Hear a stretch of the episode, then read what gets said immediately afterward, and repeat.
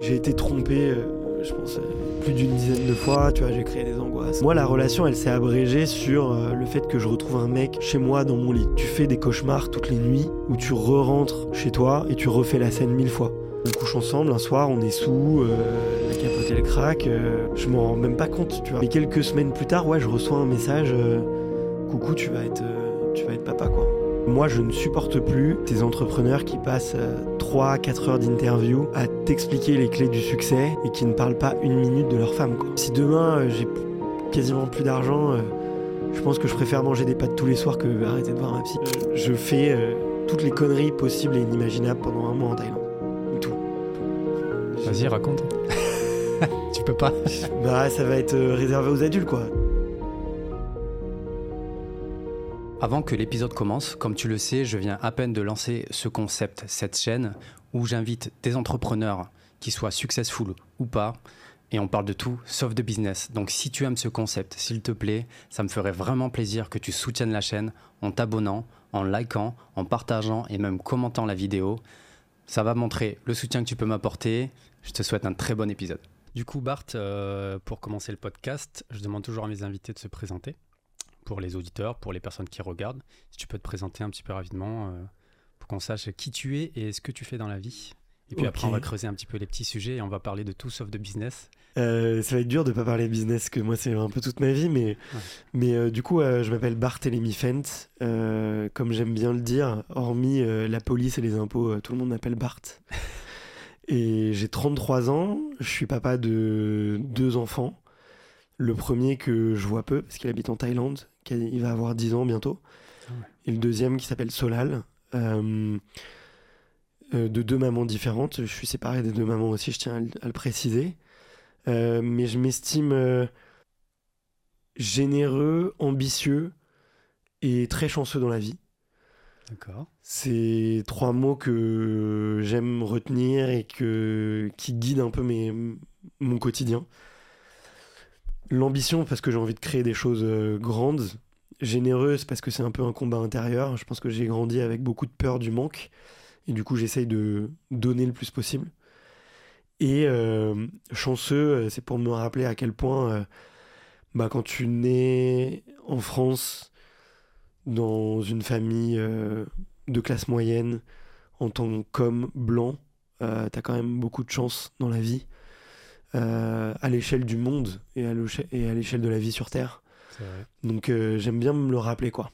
Donc euh, comme on vit un peu dans ces prismes, tu vois, de création de contenu, d'entrepreneuriat, de business, avec beaucoup de luxure, on parle beaucoup d'argent. j'aime beaucoup me rappeler, comme j'ai vécu en Thaïlande, j'ai découvert beaucoup de pays du tiers-monde, j'aime beaucoup me rappeler que j'ai de la chance comparé à tous ces gens-là. Du coup, tu fais quoi pour gagner ta vie maintenant? Et ouais, effectivement, j'y viens. Euh, moi, je me définirais plutôt comme un entrepreneur avec une grosse partie euh, de mon business qui repose sur la création de contenu. Et aujourd'hui, j'ai deux entreprises euh, qui, me qui me rapportent, on va dire, 80% de, de mes revenus. La première, c'est un, un, média qui s'appelle Extraterrien, qui était à l'origine un podcast et qu'on est en train de développer comme un média où euh, dans lequel euh, effectivement on fait des interviews d'athlètes de haut niveau et on fait plein de micro-contenus sur les réseaux sociaux.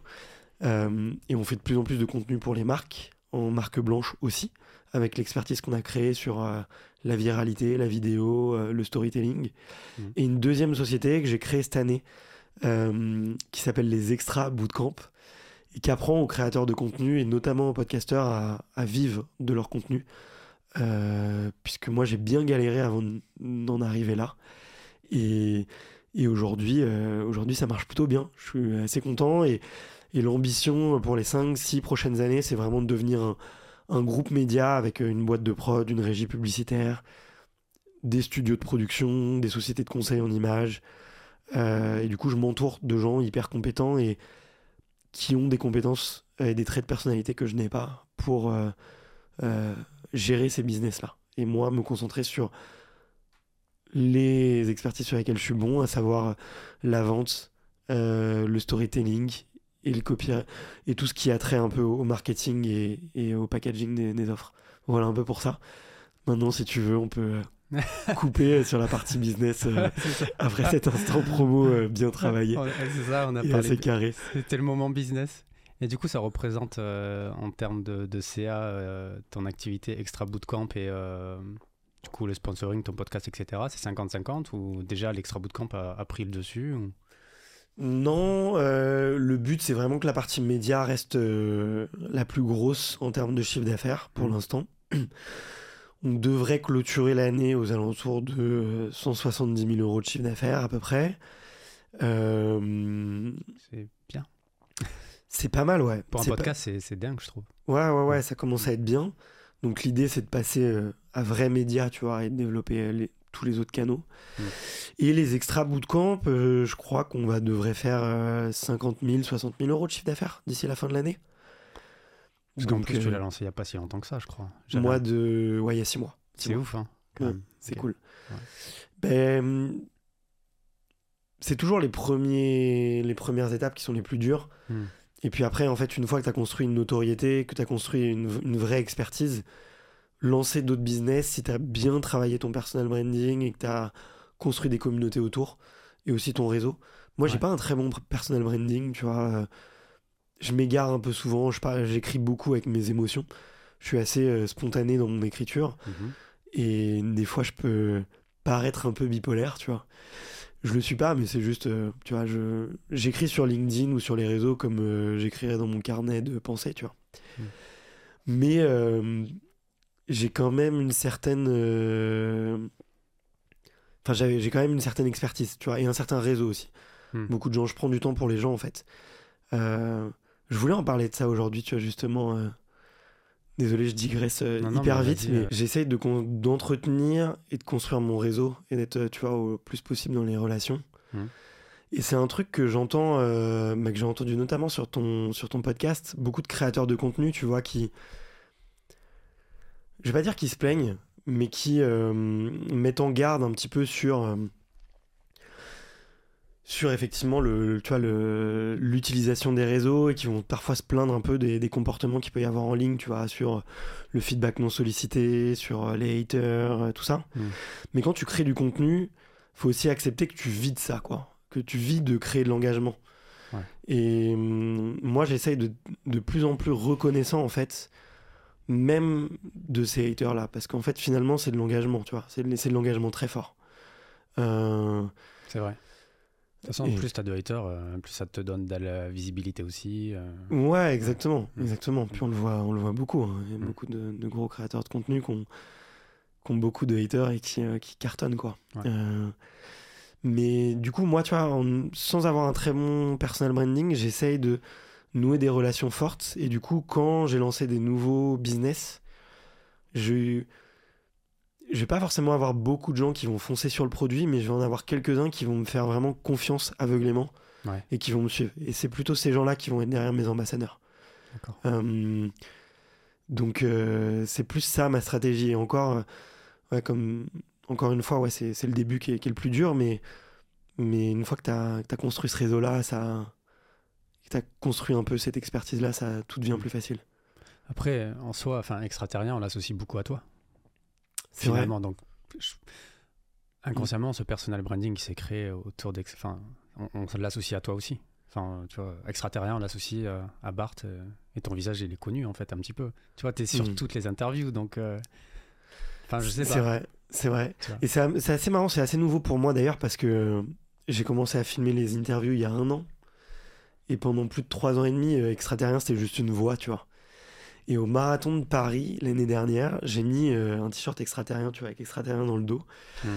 Et il y a eu euh, une quinzaine de fois, j'ai compté 14 personnes en tout, qui sont venues me voir en me disant Ah, c'est toi euh, qui tiens le podcast? Et les gens n'avaient jamais vu ma tête, tu vois. Et depuis qu'on a mis la vidéo, bah, je commence à m'exposer. Il y a des photos sur LinkedIn, il y a, Mm. il y a cette partie-là, et c'est nouveau pour moi. Et je dois le. Je dois l'incarner, je dois le travailler. Tu vois, je- j'apprends euh, la, la- la photo, j'apprends un peu la vidéo, Ouais. l'expression scénique. Mais euh, j'aimais bien être euh, juste une voix, être anonyme. Ah, ouais. Ouais, tu vois.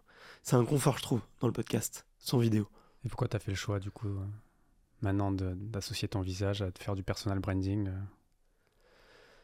Euh, On parle un plusieurs. peu business, mais c'est pas grave, c'est quand même intéressant. Ouais, pour, pour trois raisons. Je pense que bah, l'ambition, c'était effectivement de d'amener le podcast à un média beaucoup plus ambitieux et que ça passait par la vidéo. Et que si tu fais un format d'interview aujourd'hui, ça passe beaucoup par la personnalité de l'intervieweur. Donc c'était important Mm. d'incarner cet intervieweur. Et moi, je prenais énormément de plaisir à être cet, cet intervieweur. Donc je me voyais pas me, me sortir de, de ce rôle-là. Euh, c'était comme une partie de moi. C'est vrai. Ouais, ça aurait été une partie de moi qui, qui se retirait. Et j'étais pas prêt à ça. Et la deuxième chose, c'était que euh, j'avais envie aussi de communiquer sur des sujets un peu plus larges que juste les podcasts de sport. Et tu vois, que j'avais envie de parler un peu de business. Et que justement, j'avais pas envie de euh, l'associer. Enfin, j'avais envie de créer une deuxième audience, tu vois. Une Mm. deuxième audience qui était plus, qui avait plus envie de parler de business, plus en- envie de parler de création de contenu. Et c'est pas du tout euh, la passion des auditeurs euh, principaux de mon média, tu vois. Les auditeurs principaux, enfin, l'audience de mon média, elle veut du sport, elle veut euh, du développement personnel et ça Mm. l'intéresse pas de parler de, de tout ça, quoi. Donc, euh, c'était une façon pour moi de, de satisfaire ma curiosité intellectuelle et de pouvoir m'exprimer sur d'autres sujets, D'accord, sur une autre plateforme. ok, intéressant. Ouais. Du coup, euh, est-ce que tu peux me dire où tu es né et dans quel type d'environnement euh, tu es né? Euh, je suis né à Paris dans le 12e, à l'hôpital Trousseau, vendredi matin, fin juin, 29 juin exactement, 90. Il, faisait- il faisait extrêmement chaud ce jour-là. Ma mère a dû faire une césarienne parce que j'étais, j'avais fait des tours avec le cor- cordon ombilical autour de mon cou. Ah, Et j'étais à l'envers en fait, j'arrivais Ah, pas à me déplacer. Ouais. Euh, donc j'avais déjà, euh, je pense, une. J'avais déjà pas envie de sortir, quoi, tu vois. j'avais déjà fait n'importe quoi à l'intérieur du ventre de ma mère. Euh, donc je lui ai pas rendu la, la vie facile dès le début euh, pour elle. Désolé maman, je suis pour ça. Déjà très énergétique, je mettais déjà beaucoup de coups. euh, Ouais. Voilà, c'est ce que je peux te dire un peu là-dessus. Et puis. Euh, t'es quelqu'un d'énergique? Ouais, je suis complètement hyperactif. D'accord. J'ai mis du temps avant de mettre des mots dessus, mais euh, mais ouais, euh, trouble de l'attention, trouble d'hyperactivité, voilà, j'ai Ah. le package. D'accord. Donc t'es un pur produit parisien. T'es né dans le 12e euh, Ouais, parce que tes parents vivaient dans le 12e Hum, Ah, ouais, il me semble, il me semble, mais j'ai pas de souvenir à Paris parce que mes parents sont très vite allés en en banlieue, juste à côté du bois de Vincennes, à Fontenay-sous-Bois, ce qui était super parce que j'avais les bons côtés, enfin. Ouais, vraiment, on a grandi avec les bons côtés de Paris. En même temps, d'être juste à côté de la- du bois et de la forêt, ça te permet de faire du sport, ça te permet de t'évader et d'avoir quand même un contact à la nature. Hum. Avec euh, le recul, là, je te dis, à 33 ans, j'ai qu'une seule envie, c'est de quitter Paris, euh, si, si possible, 50% du temps. Ma Tu vie, ma, vie, ma vie idéale, ça serait ça, ouais. Tu vis à Paris là actuellement? Dans le 11e, ouais. D'accord. Et t'aimerais retourner du coup euh, en banlieue proche ou carrément vraiment dans la nature euh? Ouais, dans la nature. Je me verrais bien dans les Alpes, tu vois, avec euh, une petite maison face aux montagnes. allez, tu vois, 45 minutes de route d'une gare pour rejoindre Paris, tu vois, max. Hmm. Pouvoir faire du vélo, crapahuter, et vraiment couper du monde, tu vois. Pas de réseau, pas de bruit, les vaches et tout. Je Et te j'aimerais bien faire les deux, tu vois. Mm. Non, je te rejoins. Je pense qu'avec l'âge, c'est vraiment un truc euh, qui nous arrive en pleine tête. On a besoin de calme, quoi. Ouais. C'est fou. Ouais. C'est fou à quel point le silence, ça fait du bien, quoi. Est-ce que plus jeune, t'étais euh, plutôt en mode moi j'ai besoin de la ville, j'ai besoin que ça bouge, j'ai besoin de plein de choses, enfin il faut que je sois dans une grande ville euh, Parce que moi j'ai été comme ça. Et maintenant, bah, je, je veux juste du calme, je veux qu'il y ait personne, je veux, tu vois, je veux une vie tranquille. Mm. Je critiquais les personnes plus âgées vois, qui restaient dans le calme, etc. Est-ce que tu parles plutôt de la vie en société avec euh, les gens, tu vois, ou le rapport euh, plutôt avec euh, l'effervescence et l'énergie? Plus effervescence, tu vois, être dans un endroit où ça bouge, en fait, où il y a des choses qui se passent. Hmm. Bah, je pense que moi, pour ma part, en tout cas, j'avais un, un peu de peur de l'abandon plus jeune et j'avais besoin de un peu de reconnaissance. Du coup, avoir euh, de l'énergie autour de moi, c'est quelque chose qui me nourrit. Enfin, qui m'a nourri, en tout cas, pendant très longtemps. Euh, Définition d'un extraverti. ouais, ouais, ouais, exactement. Euh, et le besoin de calme et de solitude maintenant, il vient de justement l'extraverti qui a envie de découvrir son introversion, tu vois. Je pense que Mmh, intéressant ça. il y a beaucoup de théories euh, qui te montrent que, euh, enfin, tu as toutes ces réflexions sur le MBTI, sur euh, les néagrammes, euh, tu changes de personnalité en fait. Et il y a un moment donné, tu t'assagis, tu te calmes, tu as envie de, as aussi envie de découvrir d'autres facettes de toi. Et pour découvrir d'autres facettes de toi, notamment quand tu es un peu les profils hyperactifs, bah tu tu changes complètement d'écosystème, tu vois, euh, pour voir euh, comment ton corps va réagir. Et moi, c'est un peu ça que je ressens là aujourd'hui. Et t'es quoi comme euh, profil? MBTI Tu sais? Ou- Hum, ce qui revient le plus souvent, c'est ENFP ou ENTP. Ok, je me souviens plus. Euh, je les ai plus exactement et en- en- dans les néagrammes, euh, ça par contre c'est sûr, ça, ça change pas. C'est le profil 3 euh, performer. Voilà. Qui un profil euh, hyper euh, dangereux justement quand tu vis à côté de l'énergie et quand tu vis en société. Hmm. Parce que la performance n'existe que par le regard des autres. Tu vois. Qu'est-ce qui fait qu'un coureur est bon Euh, Parce qu'il fait un meilleur temps que les autres. Euh, Mm. Qu'est-ce qui fait qu'une chanteuse est douée C'est parce qu'elle vend plus de disques ou qu'elle a plus de fans. Tu vois. Et du coup, en fait, le performeur, il a tendance généralement à calquer son système de, de performance et du coup son système de réussite et de valeur par rapport aux autres, par rapport à son écosystème. Et le performeur, bah, il va en fait calculer euh, ça par rapport à son écosystème proche. Donc imaginons si toi, ton écosystème proche, c'est un écosystème d'entrepreneurs euh, qui veulent monter des boîtes à plusieurs millions, bah, tu vas calquer ton système de valeur et de performance par rapport à ces gens-là. Hmm. Alors qu'en fait, peut-être que la vraie signification de la performance pour toi, c'est peut-être euh, plutôt, euh, je sais pas, l'écriture, euh, le sport, euh, le don, l'amour, et pas du tout le business, tu vois. Hmm. Euh, et moi, je me suis beaucoup noyé là-dedans. Typiquement, euh, si j'avais un environnement ultra sportif, pour moi, la performance, c'était le sport. J'en ai fait un burn-out sportif à 17 ans. Ah ouais. Euh, et j'ai complètement craqué. Et après, pareil, tu vois, j'étais dans un environnement ultra entrepreneur où il fallait absolument gagner toujours plus d'argent, faire la course à le lever de fonds, faire la course à, à la croissance. Et je me suis complètement perdu, tu vois. Euh, et pareil, rebelote. euh, Ouais. T'étais quel type d'enfant du coup? J'ai eu une évolution et c'est marrant parce que elle s'est fait complètement. en- Elle s'est croisée avec l'évolution de mon petit frère. Moi, je suis né, j'étais très timide, très réservé. J'étais très petit aussi pendant très longtemps. Mhm. J'étais le plus petit garçon de la classe, tu vois. Euh, jusque. Jusqu'à la photo de classe de troisième, j'étais au premier rang. J'étais le seul garçon au premier rang parce que c'est- j'étais le seul qui était petit en fait. Et du coup, on me mettait à côté de la prof principale parce que tu vois, il fallait qu'il y ait un garçon au milieu. Euh, donc j'étais assez chétif et ça a créé euh, pas mal d'insécurité en moi. Je pense et aussi euh, une certaine forme de. Ça m'a appris à déjà à m'entourer parce que tous mes copains étaient euh, les, co- les copains garçons c'était euh, des grands euh, des grands costauds les caïds ceux qui faisaient des conneries euh, Mm. ceux qui se laissaient pas faire.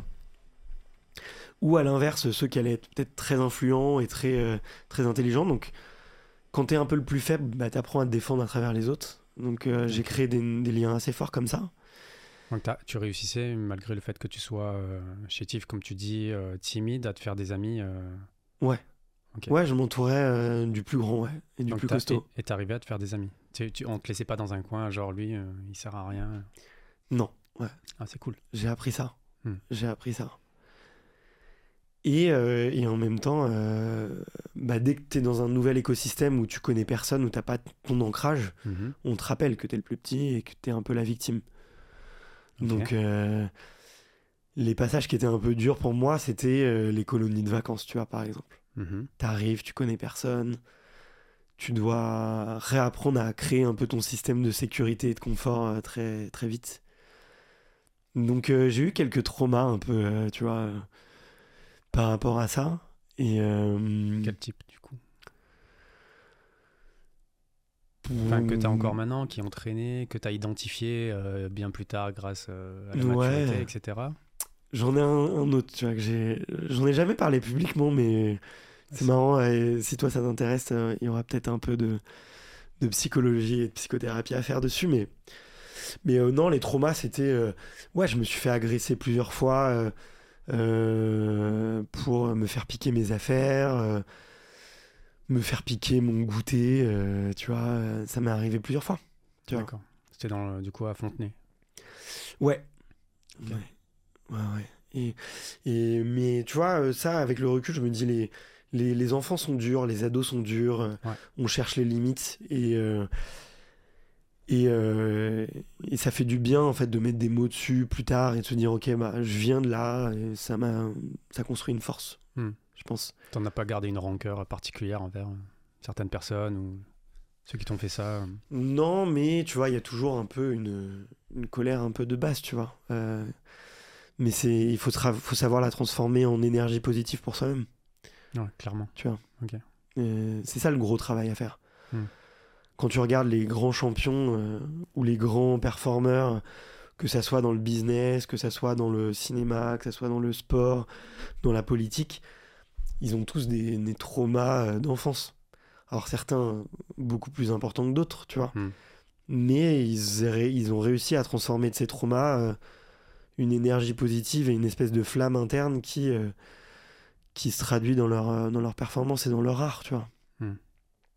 Du coup, les colonies de vacances, c'était pourquoi C'était les parents qui t'envoyaient parce qu'ils n'avaient pas le temps ou parce que c'est- il fallait que tu Ils en, avaient, ils en avaient marre de moi. quoi. Pourquoi? Bah, je faisais une heure, enfin une heure de sport minimum par jour, quoi, déjà enfant, et j'avais besoin de bouger euh, tout le temps. euh. Moi, j'avais vu que D'être tu avais écrit curieux. que t'étais un enfant turbulent, en quête de liberté et déprimé à l'école. Ouais, ouais, ouais. Mais ça, c'est ma deuxième partie d'adolescence, tu vois. D'accord. Euh, dès qu'en fait, donc tout le primaire, j'étais plus petit, très réservé, des petits traumas, tu vois. Et, euh, et, et j'étais en fait, euh, j'étais en primaire, j'étais avec les enfants. euh, mes amis, c'était les meilleurs de la classe. Et je me comparais beaucoup à eux, et c'était douloureux parce que j'avais déjà des troubles de l'attention et c'était des génies, tu vois. Il y en a un, il a fait, euh, il a fait Louis le Grand et HEC. euh, euh, c'était des gens très talentueux, tu vois. Il y avait une certaine élite, une pression de l'élitisme intellectuel dans, dans ma famille et dans mon entourage proche.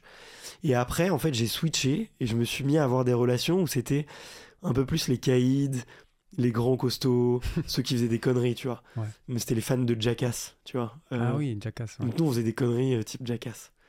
Ah oui, d'accord. pour exister. Tu vois. On avait Ouais. besoin d'attirer l'attention. Donc j'ai fait et là je me suis mis à faire beaucoup beaucoup de bêtises. Beaucoup de bêtises. Et euh, du coup pour mes parents, je pense que ça leur faisait du bien que de me mettre dans des colos sportives où on faisait 4 heures de tennis par, par jour. Ça me calmait quoi, ça me détendait. Puis eux, ça leur laissait du temps de faire autre chose. Donc dans cette deuxième partie de- d'adolescence, ouais, besoin de besoin d'exister, besoin de faire des bêtises, euh, pas du tout concentré à l'école, euh, je prenais pas de plaisir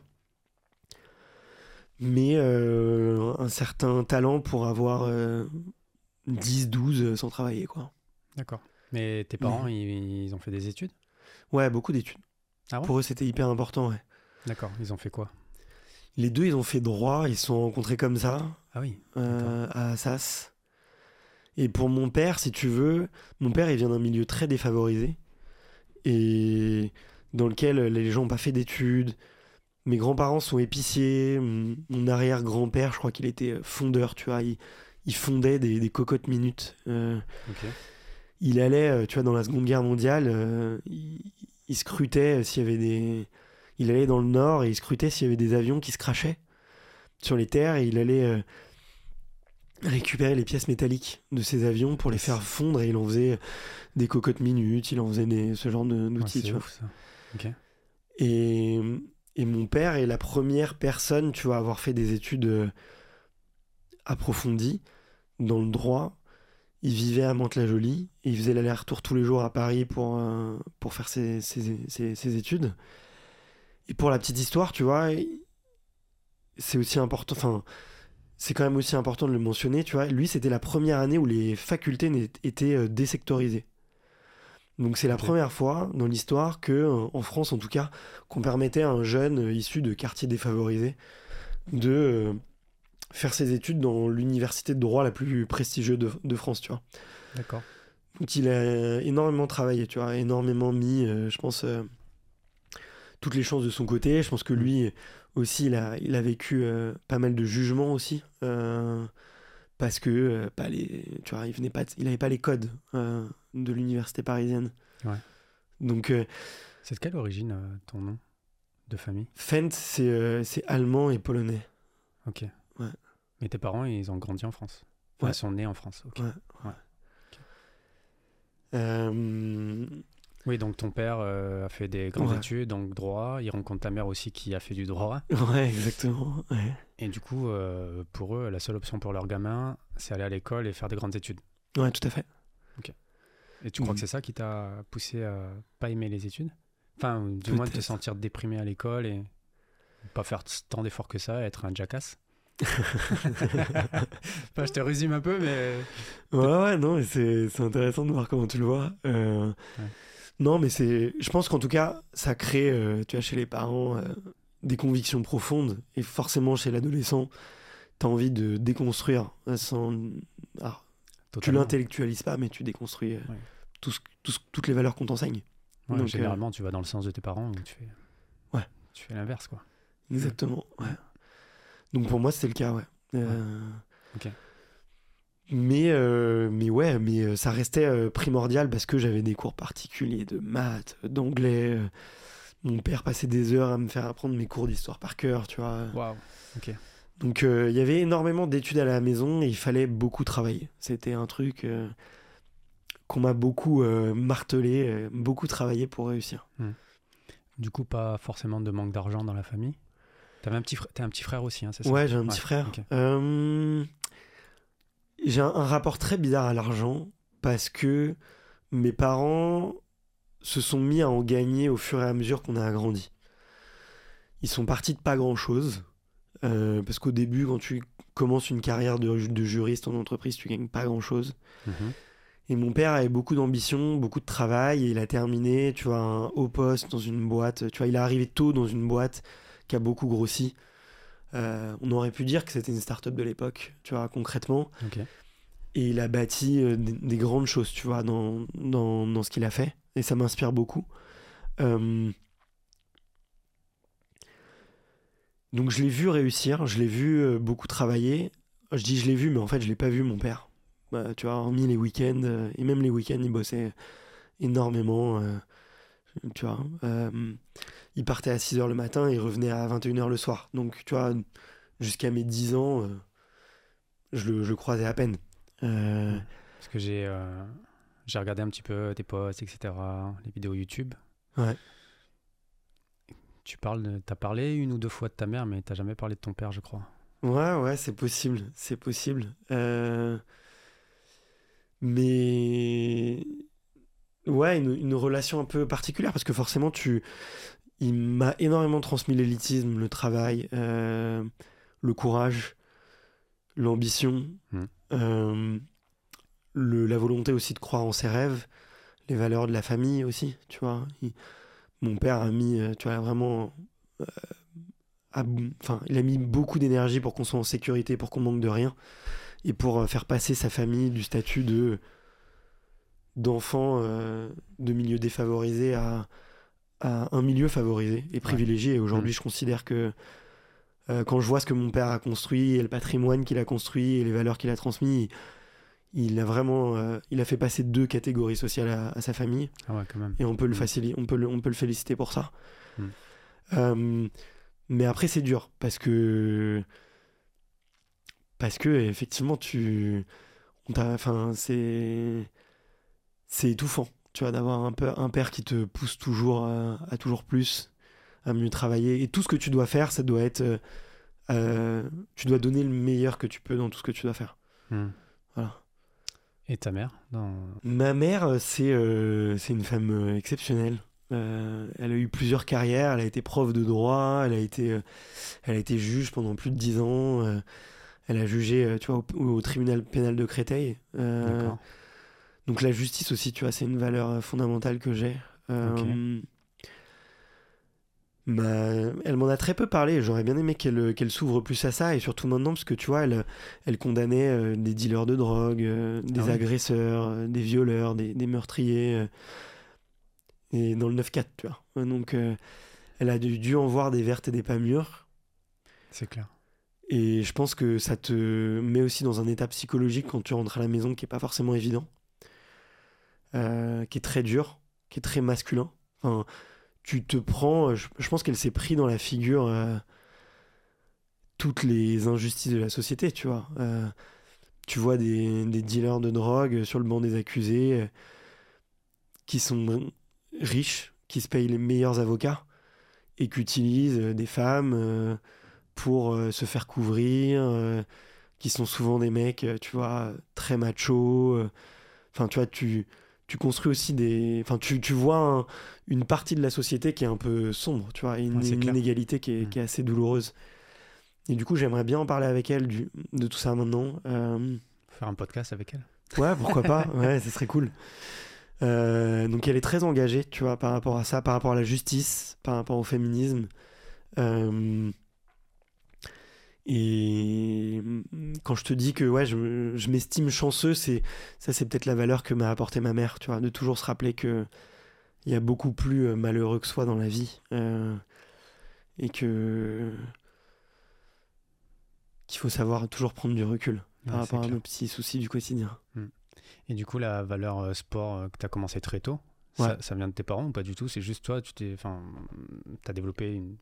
Je sais pas si c'était par force au début ou direct t'étais passionné par ça ou, ou tes parents, enfin ton père ou ta mère, il y avait des sportifs déjà dans la famille ou... Ouais, ma mère faisait énormément de vélo, elle en a fait en club, euh, Ah oui, beaucoup. Mm. Et mon père, lui, il faisait du judo, donc il a appris à se défendre. Donc moi, j'ai fait beaucoup de judo au début, Ok. euh, ce qui était une très bonne chose parce que j'ai appris à me défendre euh, et à utiliser la force de l'autre. Si vous avez des enfants, mettez vos enfants à des sports de combat, il n'y a rien de mieux pour euh, apprendre le contrôle de soi et, et, et aussi l'estime de soi, tu vois. Ouais. Et après, après c'est venu le tennis, euh, je pense, euh, tu vois, les, les conséquences de Yannick Noah. Ouais, j'avais vu une photo où tu disais que tu voulais devenir un grand champion, un truc comme ça, et Ouais, ouais. t'as lâché l'affaire. quoi. Ouais, j'ai complètement lâché la Bah, donc ouais, j'ai j'ai beaucoup joué et puis j'étais tout petit, j'ai manqué de force, euh, mes adversaires et ma catégorie grandissaient, tu vois. Et, Hmm. Et dans le tennis, euh, la force, la taille, c'est hyper important parce que Ah, je savais pas. bah, pour le service, plus t'es grand, plus tu sers, euh, plus plus le service est facile. Et donc euh, c'est quand même euh, l'arme principale. Il n'y a pas celui qui, qui avait un des plus gros services, c'était pas Andy Roddick, il est pas si, si grand que ça, non? Ouais, tu t'en rends pas compte, mais il fait 1m90. Ah ouais? Ouais. Ah putain, d'accord. Je croyais que c'était qu'il était plus petit que les. Ils font tous euh, plus d'un mètre 85 déjà. Ah ouais, d'accord. Donc en fait, c'est quand tu fais ouais, quand tu fais des mecs, quand tu joues des mecs euh, qui ont des avances de croissance et que toi t'es en retard de croissance, Ouais. il y a un gros gros écart. D'accord. Et puis euh, aussi ils courent plus vite, tu vois. Eux ils Mm. parcourent le terrain en 5 pas et toi tu dois en faire 7. Ah Donc oui, il y avait un gap quoi qui s'est créé. Ok. Et du coup, donc euh, on, était on était sur collège, lycée. Tu as fait quoi comme études finalement? T'es t'es allé jusqu'où? C'était quoi les ambitions Euh, Toi dans ta tête c'était euh, focus études et je trouve un travail après ou il y avait cette petite âme entrepreneuriale qui était quelque part? Euh, Oula, t'as fait, t'as fait beaucoup de choses. Bon vas-y, juste. non, mais ouais, collège, collège, collège privé, lycée privé. on se débrouille. J'aime pas ça, mais on le fait quoi. Voilà. Ok. J'étais meilleur à, à- à mettre l'ambiance, à essayer de faire des bêtises, mais. euh, Donc c'était un gamin Mhm. populaire?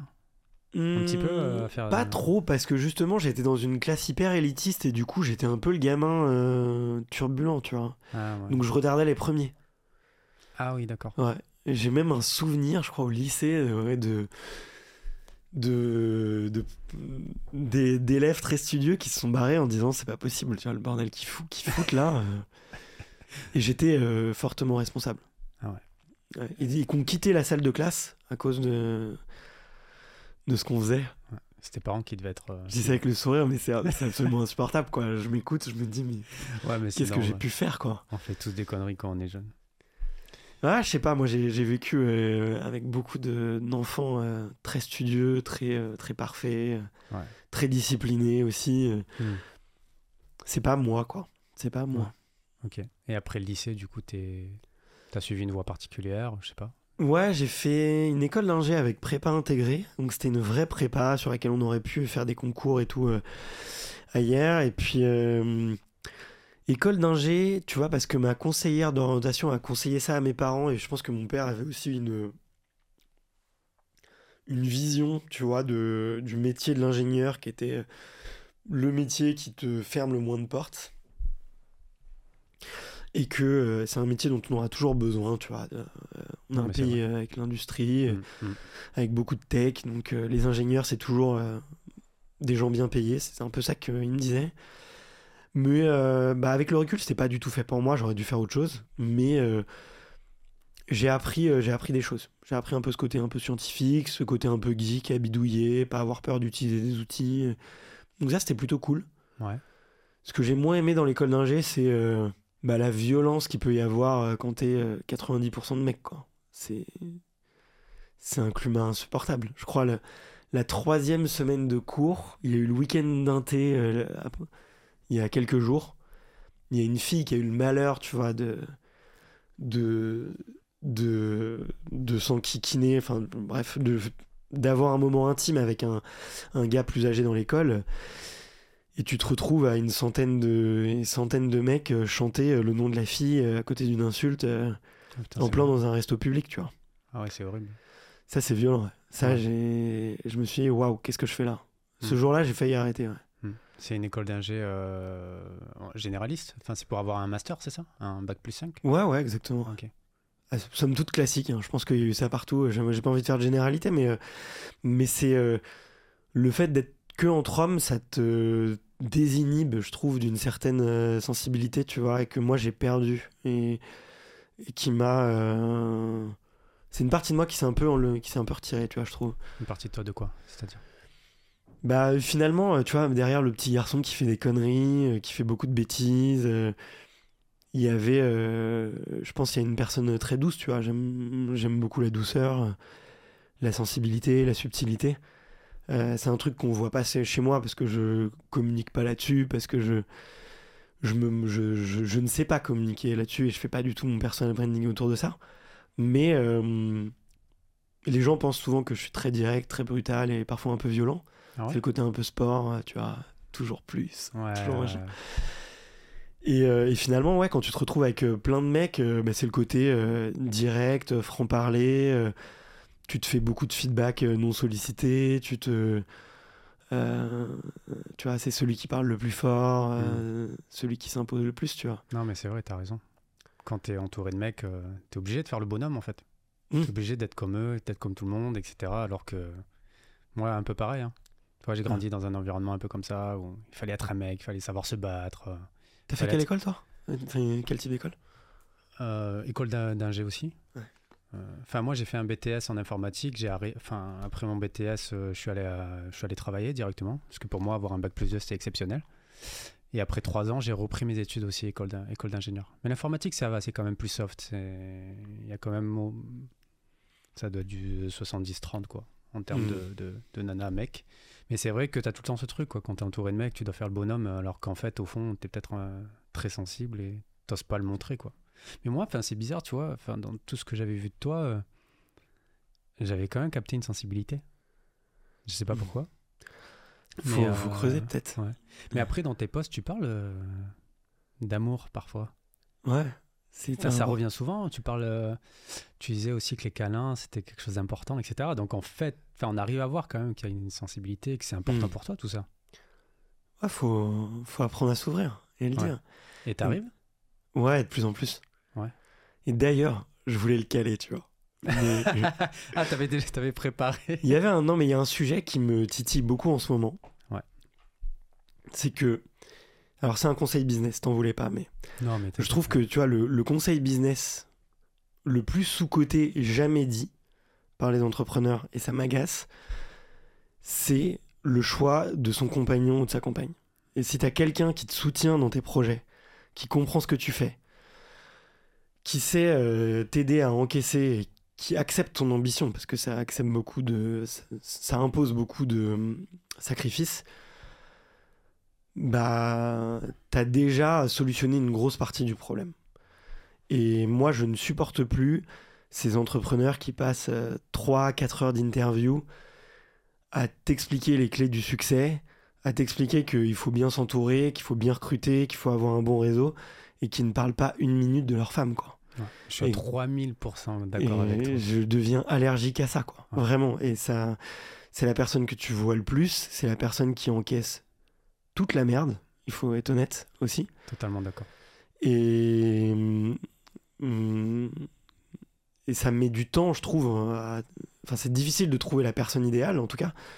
Mais, euh, mais quand, tu la, quand tu trouves cette personne-là, enfin, tout va mieux, quoi. Tout va mieux et tout, tout aligne. Donc, Ouais. euh, Ouais, je te rejoins à Si. 1000%. toi, tu t'estimes aujourd'hui que tu as trouvé euh, la personne qui te soutient? Enfin, ouais. Ok. Après, ça a pris du temps, mais euh, je suis enfin, euh, j'ai enfin le soutien euh, que j'attendais, quoi. Ok. Ça fait un peu, euh, je sais pas si toi c'est pareil, mais ça fait un peu égoïste de penser comme ça, parce que sais, on a un peu ce mindset un peu entrepreneur, on veut faire des choses, on a beaucoup d'ambition, et on veut que la personne, elle nous soutienne. On voit ça de manière égoïste, mais en soi, enfin, c'est indispensable, je trouve, d'avoir ce vrai support, tu vois, Bien sûr. émotionnel chez soi. Tu l'as, toi? Ouais, ouais, ouais, je l'ai Ah, trouvé. tu depuis... depuis un peu moins d'un an maintenant, mais euh, je suis. Ça change la vie, quoi. Ouais, Ça change- Mais je suis trop content qu'on en parle, c'est super important. Mais j'avais vu euh, passer, tu avais fait un petit, un, un petit post euh, sur ça, justement, cette importance du soutien émotionnel. Ouais. Et que tu en as marre de voir des, des gars euh, ne pas en parler. Parce que moi, je trouve que c'est. Enfin, avoir. euh, tu sais, on dit de- derrière chaque grand homme, il y a une femme, mais c'est trop vrai, quoi. Ouais, derrière chaque grande femme, il y, a un- il y a un homme ou, une autre femme d'ailleurs, mais peu Ouais. importe, mais il Ouais. y a un partenaire, quoi. Ouais, exactement.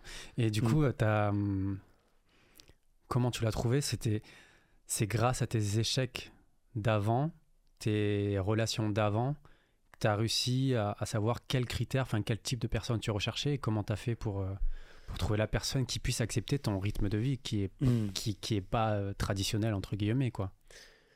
Parce que tu travailles beaucoup, parce que tu as Ouais, c'est vrai. Hum, bah, la question, c'est comment est-ce qu'on s'est rencontrés ou la question, c'est com- comment, comment- j'en suis arrivé euh, à cette réflexion que c'est hyper important d'avoir un partenaire. Oui. Non, euh, à quel moment tu t'es dit c'est elle en fait? Tout simplement. C'était quoi les critères? Tu te dis bah, en fait je crois que c'est bon, je l'ai trouvé, tu vois? Parce que c'est pas forcément simple. Il y en a plein qui n'arrivent pas, euh, qui arrivent pas forcément à filtrer les personnes et à savoir si la personne va fitter ou pas Mm. et de faire ce choix à un moment. Ok, ben en fait c'est avec elle que je vais c'est avec elle que je vais choisir de continuer et de m'engager en fait. Parce que ça fait peur et plein de mecs sont comme ça. Ils ont peur de s'engager. Ils ont Mm. peur d'y aller, ils ont peur de se mettre à fond dans la relation, d'assumer leur relation et de dire c'est la femme de ma vie, je suis amoureux, c'est elle, etc. Ouais. Et euh, Mais c'est marrant ta question, parce que j'allais te répondre, euh, c'est quand je l'ai décidé en fait. Ouais. Tu vois. Hmm.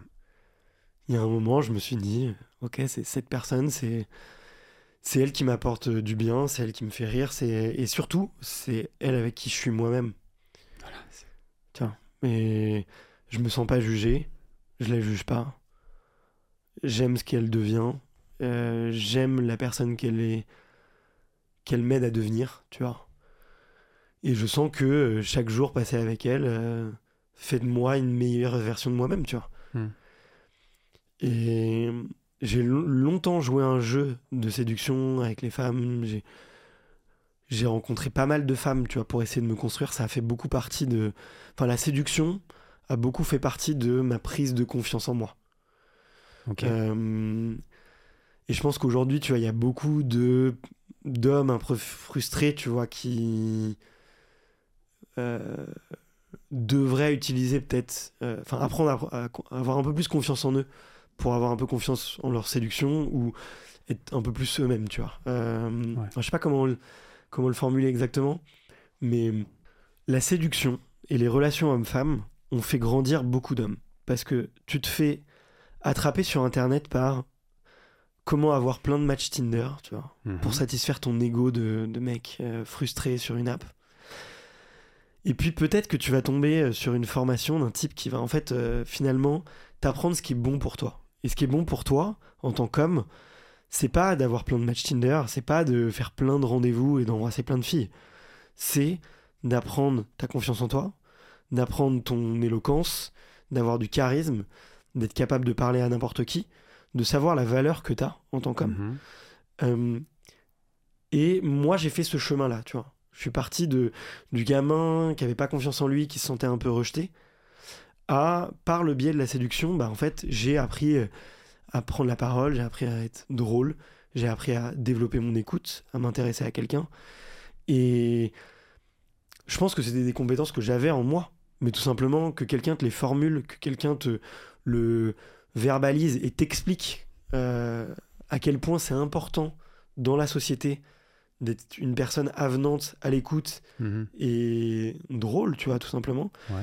Euh, bah, moi, ça, ça a changé ma vie, tu vois. Ah, d'accord, intéressant. Et, et du coup, je, ouais, moi, je me suis un peu construit par ce, ce biais-là. Et le, le- Du coup, le jour où j'ai rencontré la bonne personne, c'était un peu un. Je le savais. Je, sais, je, je me suis dit, ok, là, c'est. En tout cas, à, à l'instant T, c'est la personne qui. Hmm. Je, je sens que je l'enrichis et je sens qu'elle m'enrichit et je sens qu'on a envie d'aller au même endroit, tu vois. Ok. Mais tu disais que t'étais pas dans la séduction avec elle. Parce que moi, justement, je trouve, Non, j'étais plus du tout dans la séduction avec elle. Moi, je trouve que être dans la séduction, justement, ça biaise tout, en fait. C'est con. Mais du coup, toi, ça t'a quand même aidé à gagner confiance en toi, à te construire, etc. tu fais plein de conneries sur les relations euh, euh, homme-femme ou les relations amoureuses quand t'es dans la séduction. Euh, parce que tu joues un rôle, t'es pas toi-même, tu t'y perds, t'as envie de plaire, donc t'es un peu une version de toi-même que t'oses pas explorer, tu vois. Enfin, que tu veux montrer et qui cache euh, en fait euh, tout ce que tu estimes être des faiblesses, mais en fait qui sont juste toi avec ta Mhm. sensibilité. Mhm. Euh, mm, donc ça c'est le, le très mauvais côté de la séduction et le jour où tu t'en tu t'en sépares et où tu es juste toi-même en fait parce que tu as tout simplement confiance en toi bah là Mhm. là tu es beaucoup plus séduisant au sens pur du terme parce que tu es quelqu'un qui se dévoile qui se livre et qui s'ouvre aux autres quoi, tu vois. D'accord. Donc là, si t'avais un conseil à donner, ce serait quoi? Ce serait d'être dans la séduction ou, ou pas Parce que tu dis que toi, ça t'a aidé que ça t'a construit. Parce que moi, j'ai mon idée propre sur ça. Mais euh, tu dirais quoi? Moi, mon cheminement intellectuel, ouais, ça, a- été d'être, euh, d'apprendre à séduire, d'être euh, un peu, d'avoir une période de ma vie gros séducteur, de même devenir masculiniste à certaines périodes, et d'en avoir fait le tour, et en fait de comprendre que la vérité, elle se trouve pas là. La vérité, elle se trouve dans le l'équilibre, euh, en tout cas, qu'il peut y avoir euh, entre euh, un homme et une femme, l'équilibre d'une relation amoureuse saine, posée, et Mm. qui passe par accepter les faiblesses et l'écoute de l'autre, quoi, tout Mm. simplement, et puis jouer un jeu. Donc moi, j'ai fait ce cheminement intellectuel-là. Est-ce qu'il est bon pour tous? Je sais pas. Il a été nécessaire. Euh, mais le, le seul conseil que je peux donner, c'est que tout est un- une question de confiance et d'estime de soi, et qu'une fois que tu as un peu confiance en toi, euh, t'as plus besoin de séduire, quoi. Et Ouais. les- naturellement, tu vas attirer des personnes qui te correspondent, en Ouais. étant toi-même. Ouais, je suis totalement aligné. Moi, je reste persuadé que la drague, la séduction, enfin, c'est pas ça qui va ramener les bonnes personnes, quoi. Si t'es ultra naturel, comme t'as dit, il faut savoir écouter énormément, vraiment s'intéresser sincèrement aux personnes. Et là, ben, les gens vont, vont voir que t'es quelqu'un de séduisant, comme t'as dit, tu vois. Ouais, Ils vont venir vers toi. Et tu vois. Il Ouais. y a un truc, je pense que les mecs veulent absolument se faire une meuf, avoir la meuf, coucher avec la meuf, etc. Euh, je pense que c'est une erreur. En fait, bah, si c'est pas elle, si elle t'aime pas pour toi et Mm. que c'est pas elle, ben ce sera une autre et c'est pas grave en fait. Bien sûr. Il y en aura une autre. Et euh, ouais, il y a vraiment trop ce truc des mecs, euh, il faut draguer, il faut être dans la séduction, il faut ab- absolument que j'arrive à choper cette meuf. C'est trop ridicule, je trouve. Il faut être naturel, quoi. Faut sois Ouais. toi-même, en fait. Et comme tu as dit, les, les filles, je pense qu'elles adorent les mecs qui, qui, qui, qui assument leurs faiblesses, qui, euh, qui sont sensibles, euh, etc., qui, qui arrivent à, à être à cœur ouvert. euh. Enfin, je pense qu'il faut, quand tu dragues une meuf, entre guillemets, ou quand tu es en date, faut que tu parles à cette meuf comme si c'était un ami, un pote euh, normal, en fait. Ouais, bien sûr. Et euh, si ça fit, ça fit. Si ça fit pas, ben tant pis. Bien sûr. Ouais, ouais t'as tout à fait raison. Ouais. Bah, le problème, quand t'es dans la séduction, c'est que tu montres une partie de toi-même qui est uniquement ce que la personne en face a envie de voir. Exactement. Et notamment, tu vas appuyer sur ces réflexes primaires de euh, sécurité, de, euh, de manque, tu vois, peur du rejet, euh, peur du manque, euh, et qui sont pas du tout, en fait, nécessairement ce que tu es capable d'apporter à cette personne-là. Mm. Donc, Clairement. tu en arrives toujours à des comportements euh, euh, complètement immatures, qui vont être le ghosting, qui vont être euh, Ouais. essayer de séduire quelqu'un et en fait. euh, le lendemain de te barrer, tu vois, ce qui, est, ce qui te nuit en fait, euh, Ouais, clair. beaucoup. Sur le long terme, ça te nuit beaucoup, je pense. Les spirituels, les gens spirituels vont parler du karma, mais il y en a sûrement un peu, quoi. Non, non, mais c'est clair. Sur le long terme, euh, bah, t'arrives jamais à trouver Mm. chaussures à ton pied parce que t'es pas toi en fait quand tu rencontres les gens. Donc Bien sûr. ils vont, les, les personnes vont jamais t'aimer pour ce que tu es vraiment. Ouais. Et comme tu as dit, euh, parce que moi j'ai eu exactement la même chose, je suis enfin moi-même dans ma relation. Ouais. Que ce soit dans mes blagues toutes pourries, euh, que ce soit, je sais pas, euh, je fais des trucs tout cons que quand j'étais gamin, bah, ça l'a fait rire aussi. Et je suis totalement naturel dans tout, tu vois. Et avant, par exemple, dans ma précédente relation, ben, il y avait plein de trucs où. euh, je sais pas, si je prends un exemple, euh, je pouvais pas écouter ma musique, tu vois, certains types de musique. euh, je pouvais pas faire certaines choses parce que je savais que ça allait l'ennuyer, etc. Mais en fait, tu Mm. t'oublies, en fait, tu vois. Ouais, clairement. Et quand tu trouves cette personne où ben, t'es toi, t'es juste toi, ça fait trop du bien, quoi. C'est une libération. Ouais, c'est clair. Ok. Euh, bah, C'était bien de parler de couple. Euh, oui, et du coup, donc. euh, Oui, parce qu'avant ça, t'as as été marié, c'est ça? Enfin, t'as eu, deux- eu deux enfants avec deux personnes différentes? Ouais, tout à fait. Ouais. Ok. Parce que euh, pendant des voyages ou. C'était quand tu te cherchais, justement? Quand t'étais dans la séduction ou- J'ai eu après, en fait, je pense que c'est le retour. C'est bah, si je te dois, dois te la faire courte, en- je suis en école d'ingé et je fais un an à l'étranger en Thaïlande à ce moment-là. Et je rencontre trois jours avant de rentrer en France. J'étais en couple avec euh, une française. Et en fait, euh, un mois, ouais, on va dire, allez, euh, un mois avant de rentrer, en fait, je me dis, euh, bon, bah, quand je vais rentrer en France, je vais devoir euh, m'installer avec elle, euh, on va devoir trouver un job, les études vont être terminées, et je me dis, tiens, j'ai, j'ai pas profité de ma jeunesse. Parce qu'en fait, j'ai fait toute mon école d'ingé quasiment avec elle. Ok. Et je me dis, j'ai pas vraiment profité de ma jeunesse. Il y a un peu ce Et- truc-là, Et je commun. dégoupille, euh, enfin, je, je- je fais euh, toutes les conneries possibles et inimaginables pendant un mois en Thaïlande. Tout, tout. Euh, Vas-y, raconte. tu peux pas bah, ça va être réservé aux adultes, quoi, tu vois, cla- clairement, mais, Bon, mais j'ai fait. je me suis amusé, quoi. Je me Hmm. suis amusé. Ouais. Je me suis protégé, mais je me suis beaucoup amusé. Et deux jours avant d'entrer, je rencontre une fille un soir en, en boîte et, et on se met à parler. euh, elle me séduit, on se rend compte qu'on est voisins en fait. Et en fait, je suis un peu fasciné parce que c'est une fille euh, de. C'est une fille de ce qu'on appelle une fille de bar en Thaïlande, tu vois. Son métier, c'est de trouver un mec. Donc, euh, elle gagnait de l'argent parce que certains hommes lui envoyaient de l'argent tous les mois pour qu'elle survive et pour qu'elle soit dispo quand eux viennent la voir. Ah. Et en fait, je suis fasciné par son histoire et on accroche et on parle. Je crois que c'était trois jours avant, ouais. Et, on passe les- vraiment les trois derniers jours euh, ensemble où elle me- je lui demande de me raconter sa life parce que c'était passionnant en fait. Hmm. Et, euh, et ouais, on couche ensemble un soir, on est sous, euh, la capote elle craque. euh, je m'en rends même pas compte, tu vois. Et moi, Ouais. pour moi, tu vois, j'ai pas beaucoup d'expérience à ce moment-là non plus avec les filles. Et pour moi, toutes les filles prennent la pilule, tu vois. C'est, Ouais. Mm. ça m'est pas rentré dans la tête une seule seconde que je suis dans un pays euh, qui était, en tout cas il y a dix ans, qui était vraiment considéré encore comme un pays du tiers monde Mhm. et dans lequel les femmes ne prennent pas de moyens de contraception.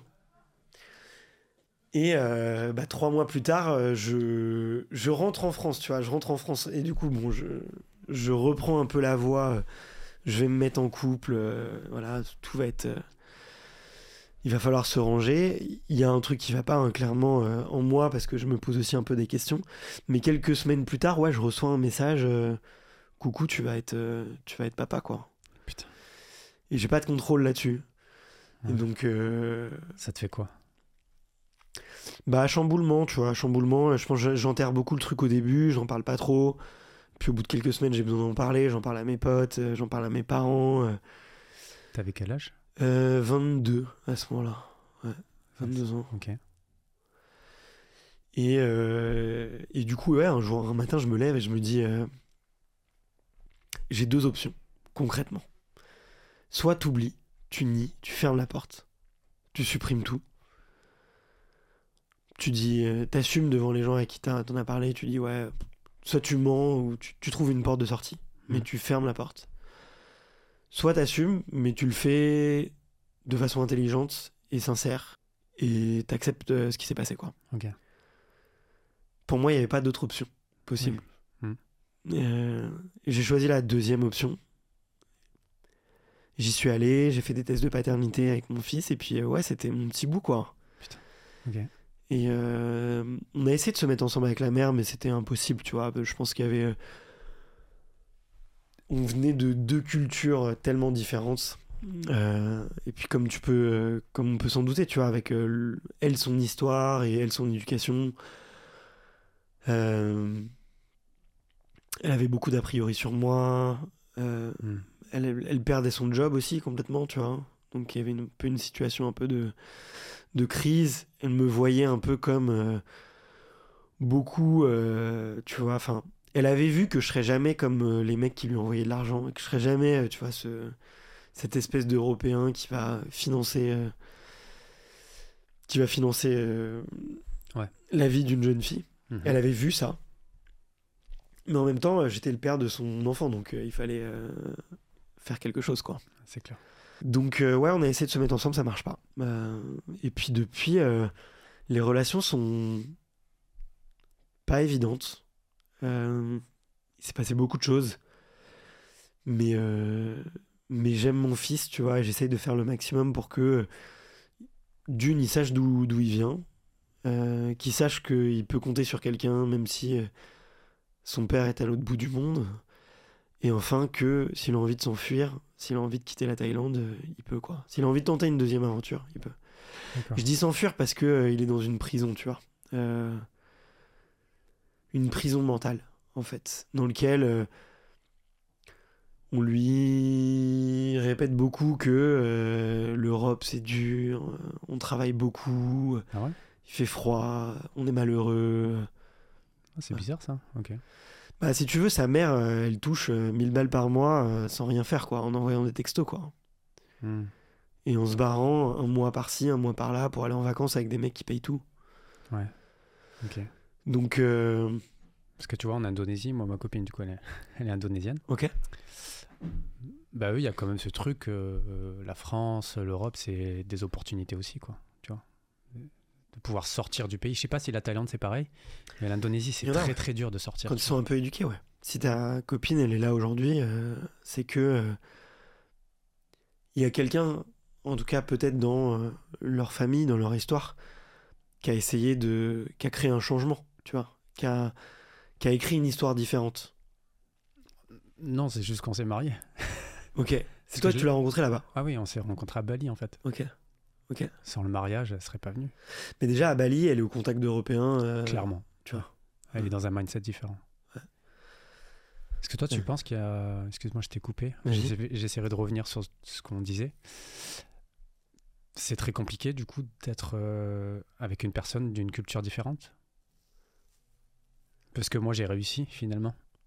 Bon, après, tu me diras, c'était une demande- histoire d'un soir, entre guillemets, non? Je sais pas. Ouais, c'était une, histoire d'un soir au début, tu vois. Pas eu le temps de vraiment connaître la personne, etc. Bien sûr. Mm. Mais on a essayé après, mais euh, trop de pression, tu vois aussi. Mm. Tu passes d'amourette euh, d'un soir à, on va avoir un enfant, il va falloir qu'on fasse notre vie ensemble. C'est Ouais, c'est clair. l'ascenseur émotionnel est, est douloureux pour les Ouais. deux, pour tout le monde. Ouais. Non, je pense qu'il y a beaucoup de beauté à avoir des cultures différentes. Ouais. Euh, après, tu vois, j'en ai beaucoup parlé parce que c'est un sujet qui me passionne aussi. Et j'ai quand même l'impression que chez beaucoup, sur le long terme, il y a quand même un, un petit vide. Tu vois, une petite part d'incompréhension que tu n'arrives jamais vraiment à combler, tu vois. Hmm. Déjà, euh, dans une relation de couple, la personne en face, elle peut jamais te comprendre à 100%.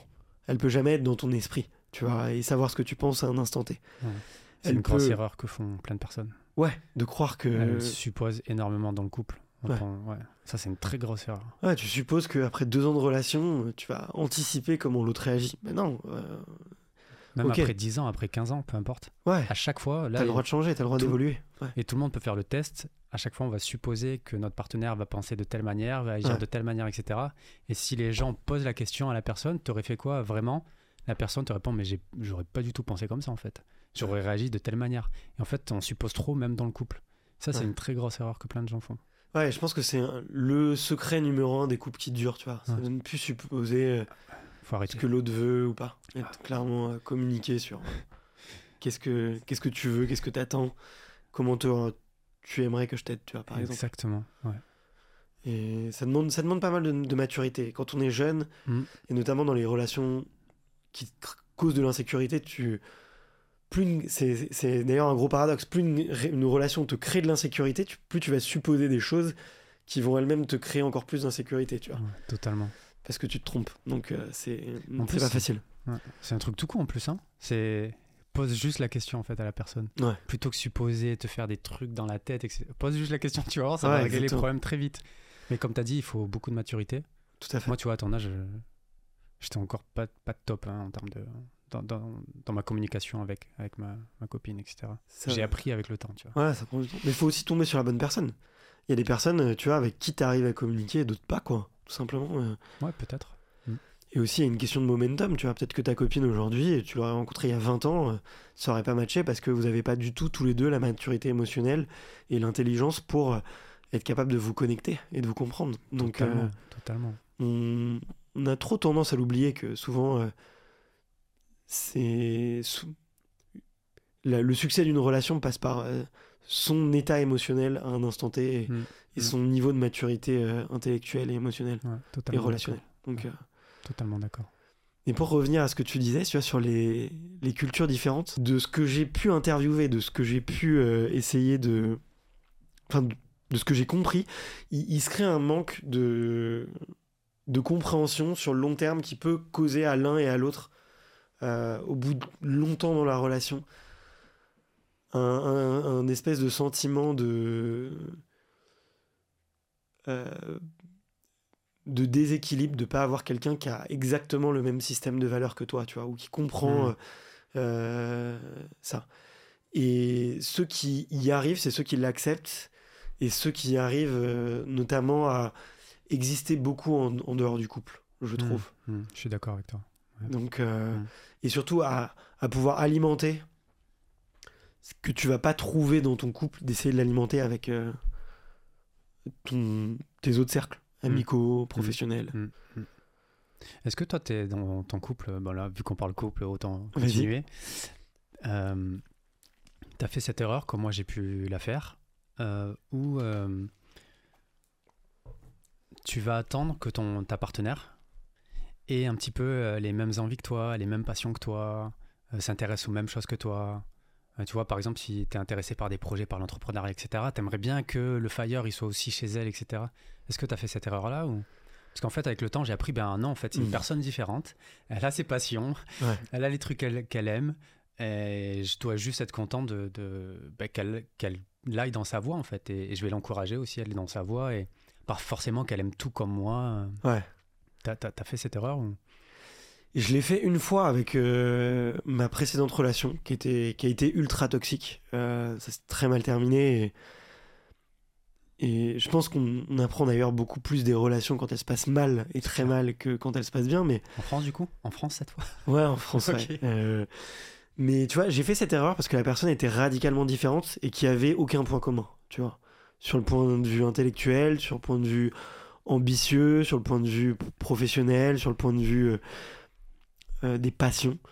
Et du coup, je voulais absolument qu'on ait ce petit truc, tu vois, en commun, euh, que ça soit une activité, que ça soit une passion partagée, je sais pas, mais ou un projet en commun. Et, et bon, du coup, ça crée énormément de pression sur le couple, tu vois. Et en fait, fallait. tous les deux, on s'est fait énormément de mal à cause de ça, quoi. Et on s'est complètement perdu. Et pourquoi vous, vous vous êtes mis ensemble, du coup? C'était quoi au, au démarrage l'accroche qui a fait que vous vous, vous êtes mis ensemble? Je sais pas, un- déjà une peur de la solitude euh, tous les deux. Et quand tu dis que c'était très toxique, pourquoi? Parce que, ouais, système de valeurs euh, pas du tout en adéquation, pas capable de communiquer, et puis euh, on est rentré dans un espèce de système de dépendance affective euh, horrible, quoi, tu vois. Et moi, j'ai été, euh, j'ai été trompé, euh, je pense, euh, plus d'une dizaine de fois, tu vois, j'ai créé des angoisses. Avec cette personne ou en Ouais, général ouais. depuis. Ouais, ouais, avec cette personne, ouais. Ah oui, d'accord. Tu vois, en l'espace de d'un an, je pense qu'il y a eu au moins dix fois où tu vois, t'as ta copine qui rentre pas le soir, quoi, tu vois. Ah ouais. Tu vois, le samedi soir, ça fait mal. T'avais quel âge? Donc un jour, euh, c'était pas, c'était, bah tu vois, il y a deux ans. hein. Donc euh, un jour, un jour, tu pètes un plomb, tu ouvres l'iPad, tu, tu, tu, tu fouilles sur tout et puis tu, tu trouves ce que tu cherches. Que- Généralement, quand on cherche, euh, on trouve. Bah ouais, ouais. De toute façon, euh, quand il y a un doute, c'est qu'il n'y a pas de doute. Quoi. ouais, c'est exactement comme on dit, tu vois. Donc euh, voilà, et puis tu rentres dans un cercle vicieux où la personne te dit non, non, mais je vais changer, je vais pas arrêter. Et puis tu te rends compte que après, ouais, euh, elle en l'occurrence, elle avait cette espèce de boulimie, je pense, euh, d'amour, tu vois, d'avoir besoin d'hommes autour d'elle. J'aurais beau être le mec parfait, elle, serait toujours allée chercher euh, de l'amour chez d'autres hommes, euh, notamment par. par peur du manque, peur de l'engagement, tu vois, c'était une façon aussi de de- d'être capable de se détacher de la relation, tu vois, mais mais voilà, c'est ok. Et du coup, ça, a créé des traumas, tu penses, chez toi de, Tu parlais de dépendance affective, euh, Ouais. le fait d'être trompé. Comment, comment refaire confiance à une, à une fille après? Bah, c'est du, du travail sur soi, euh, c'est beaucoup de travail sur soi, ouais. Moi, j'ai Ouais. fait, ouais, là, euh, ma psy, euh, On dirait que je te fais une séance de. non, non, mais si tu veux, on peut parler, je, je sais pas, mais, non, non, non, mais, ouais, non, mais c'est, mais c'est un peu ça, hein. franchement, j'ai écouté tes autres épisodes, des fois, ça part loin, hein. Euh, C'est le but, hein, un petit peu. Ouais, ouais. Mais euh, c'est pour ça que je suis venu, tu vois, j'avais écouté et j'ai trouvé ça, Mhm. trouvé ça cool, le travail gentil. intellectuel. Je pense, et puis c'est intéressant pour les autres d'écouter, tu vois. Moi, j'ai adoré écouter les, les autres créateurs que tu as fait.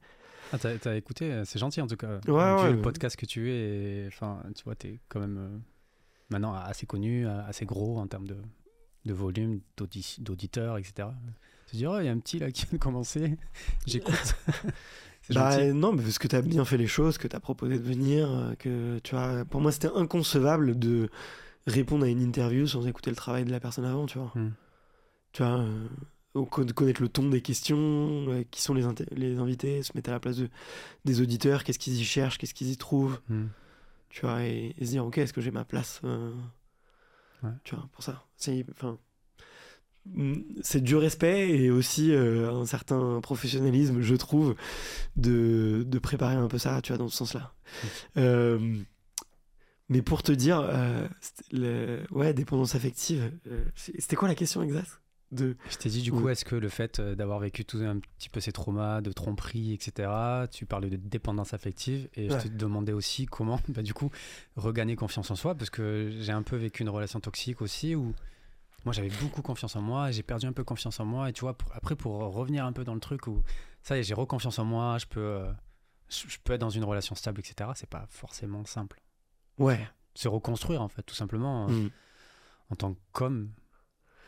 Bah, pour te dire, je te fais un peu le parcours, comme ça tu peux comprendre un peu le cheminement de pensée, et puis après on essaiera de voir si euh, il y a des choses à en tirer. Mais Mm.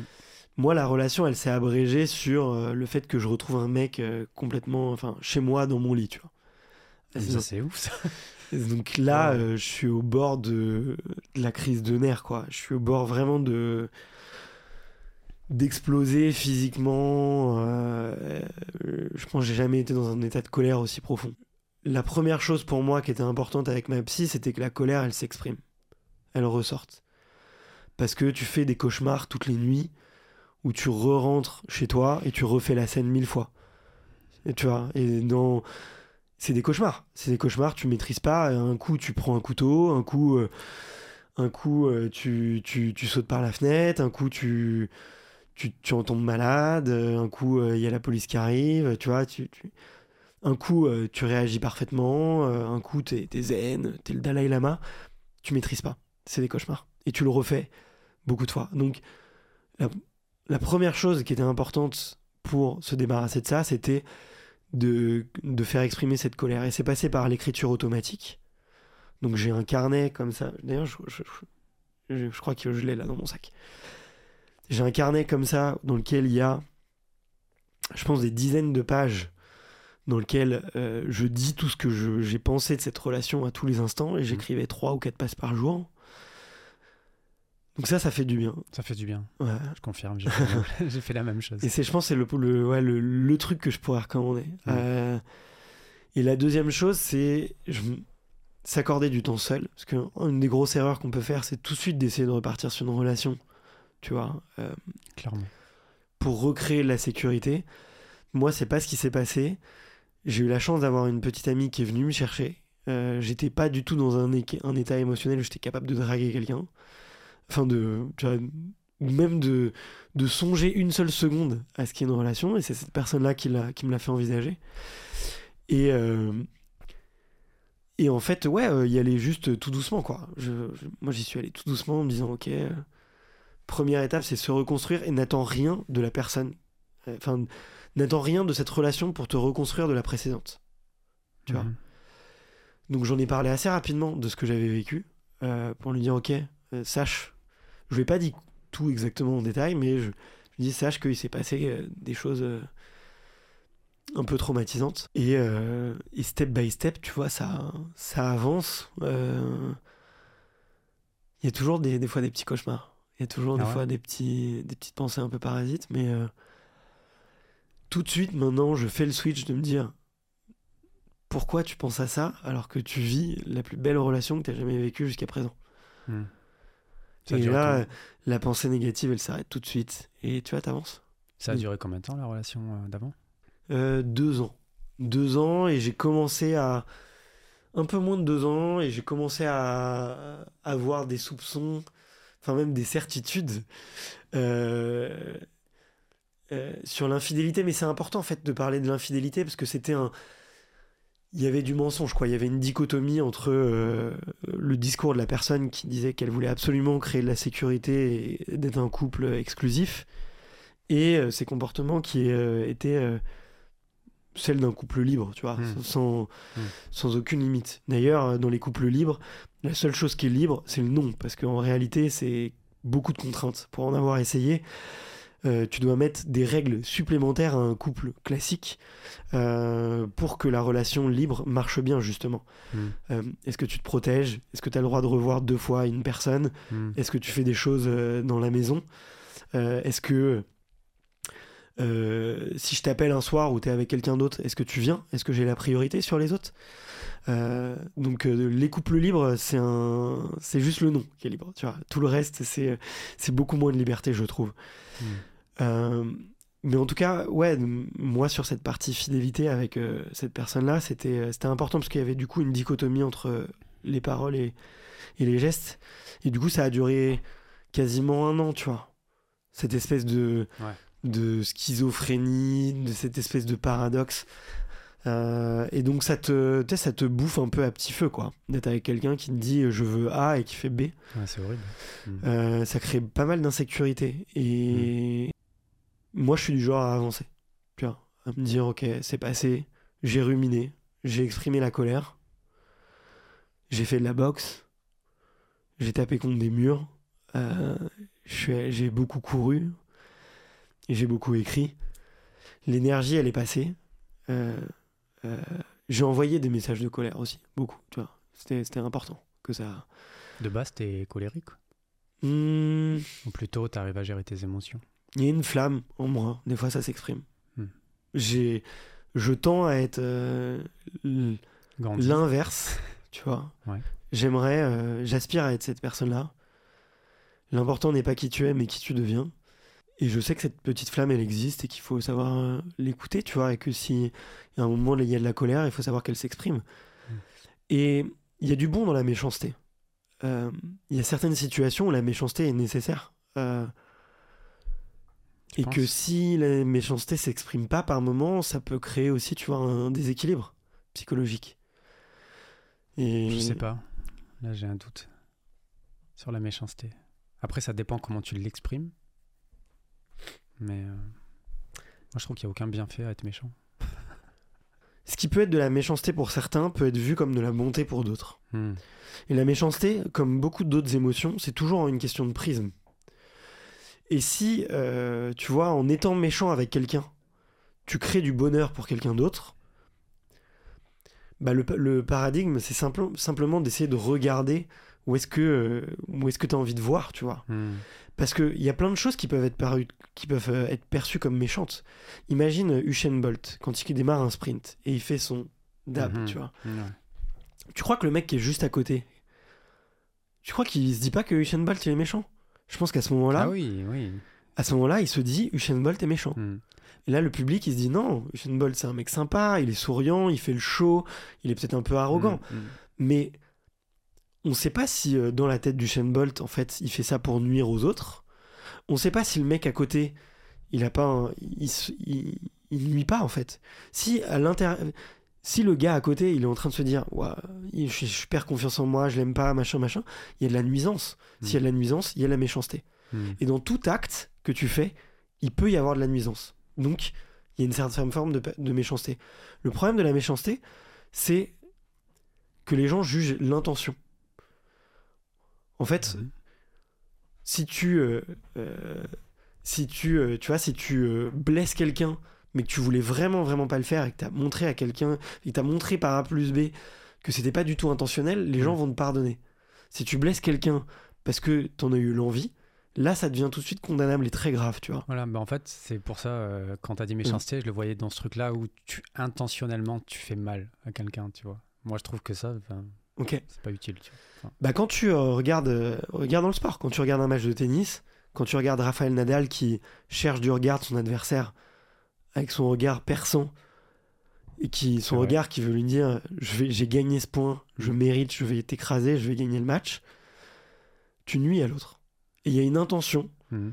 Peut-être alors on peut dire oui non, c'est l'intention de de montrer sa confiance en lui. Ouais, Ouais, mais l'autre il le voit comme de la méchanceté, l'intimidation. ouais, l'intimidation. ouais. Mhm. Donc, il faut toujours regarder les choses par rapport aux deux prismes, tu vois. Mm. Et ça, c'est difficile à faire. Mm. Et c'est pour ça que je te dis que la méchanceté peut avoir du bon, en fait. Mm. Il suffit juste de... Comment elle s'exprime en fait? Exactement. Et pour qui elle s'exprime? Mm. Peut-être que, tu vois, tu vas quitter... Imaginons, tu mets fin à une relation. La personne va t'en vouloir. Les gens autour vont dire, mais t'es méchant, Mhm, mhm. tu l'as quitté de façon euh, brutale, tu lui as dit euh, des mots euh, très durs, c'était méchant ce que t'as fait. Imagine que dix ans plus tard, cette personne, en fait, elle ait rencontré la personne idéale, que les mots, que même aussi durs soient-ils, ont résonné en elle, et qu'elle a construit une espèce de d'énergie pour te prouver à toi que t'avais tort. Et que dix ans plus tard, elle est devenue la meilleure version d'elle- d'elle-même. Hmm. Est-ce que tu étais méchant pour cette personne ou est-ce que tu lui as rendu service? Je sais pas. Moi, je pense que tu lui as un peu rendu service Hmm. aussi. Il Hmm. faut toujours faire euh, un petit peu la part des choses et c'est très facile de juger la méchanceté à un instant T. Parce que tu sais pas sur le long terme si la méchanceté peut le transformer en, en bonté finalement. Intéressant. Comme tu l'expliques en tout cas. Ok. Euh, je dis Euh. pas qu'il faut être méchant tout le temps. Et encore une Euh, fois, j'aspire plutôt à euh, être euh, Gandhi, tu vois. Euh, Ok. Mais par moment, euh, il faut l'accepter faut. C'est intéressant ce que tu disais sur. euh, bah, du coup, tu as eu, euh, t'as eu euh, ces tromperies, ces traumas, etc. Et en fait, après ça, tu étais en mode. euh, j'ai plus du tout envie d'être en relation. C'était même pas dans, ça traversait même pas ton esprit. Et en fait, c'est. euh, cette nouvelle relation que tu as, c'est un petit peu arrivé comme ça, sans trop chercher. Et euh, j'ai vécu exactement la même chose. Ok. Et je me dis, en fait, j'ai l'impression que vraiment, c'est quand tu cherches pas, que tu prends ton temps au début, euh, que tu forces pas les choses, ben, que tu arrives à construire peut-être une relation stable, tu vois. Parce que moi, enfin, généralement, euh, là, par exemple, avec ma copine actuelle, enfin, c'est ma femme maintenant, bah, je crois qu'on a fait, on s'est vu 7, 8 fois, tu vois, 9 fois avant qu'il vraiment se passe quelque chose.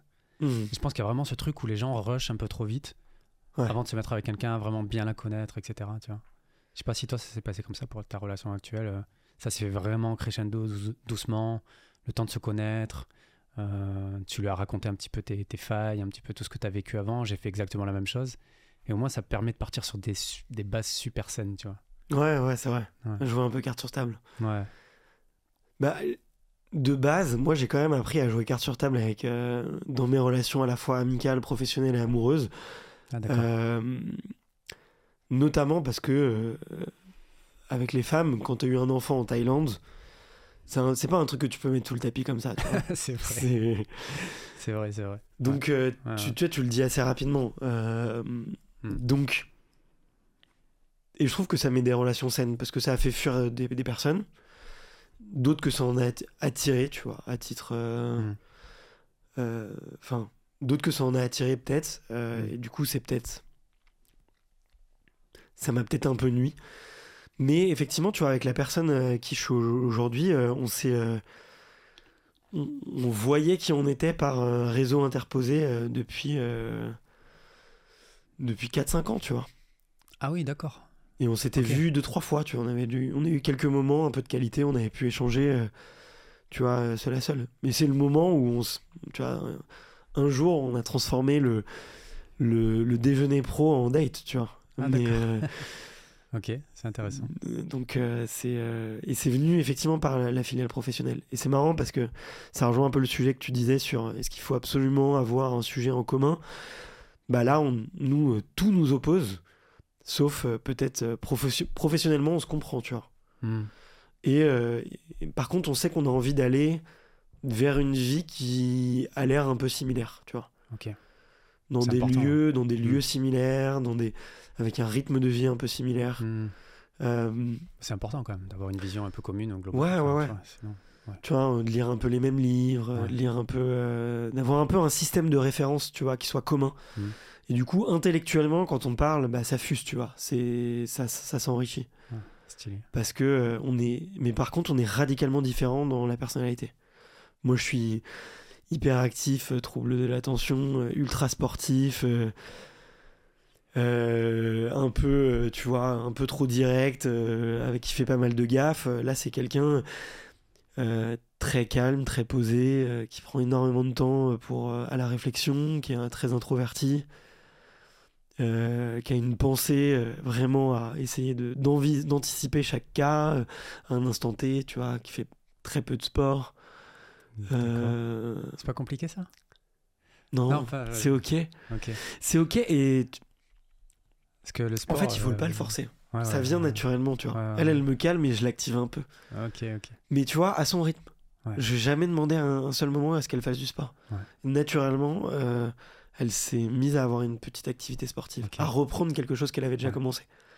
Donc tu vois, elle a juste euh, ré, euh, ça a juste réactivé euh, une envie qu'elle avait, qui est venue d'elle-même, tu vois. Mm. Donc euh, et c'est ça qui est beau, je trouve, Ouais. dans une relation. Mm.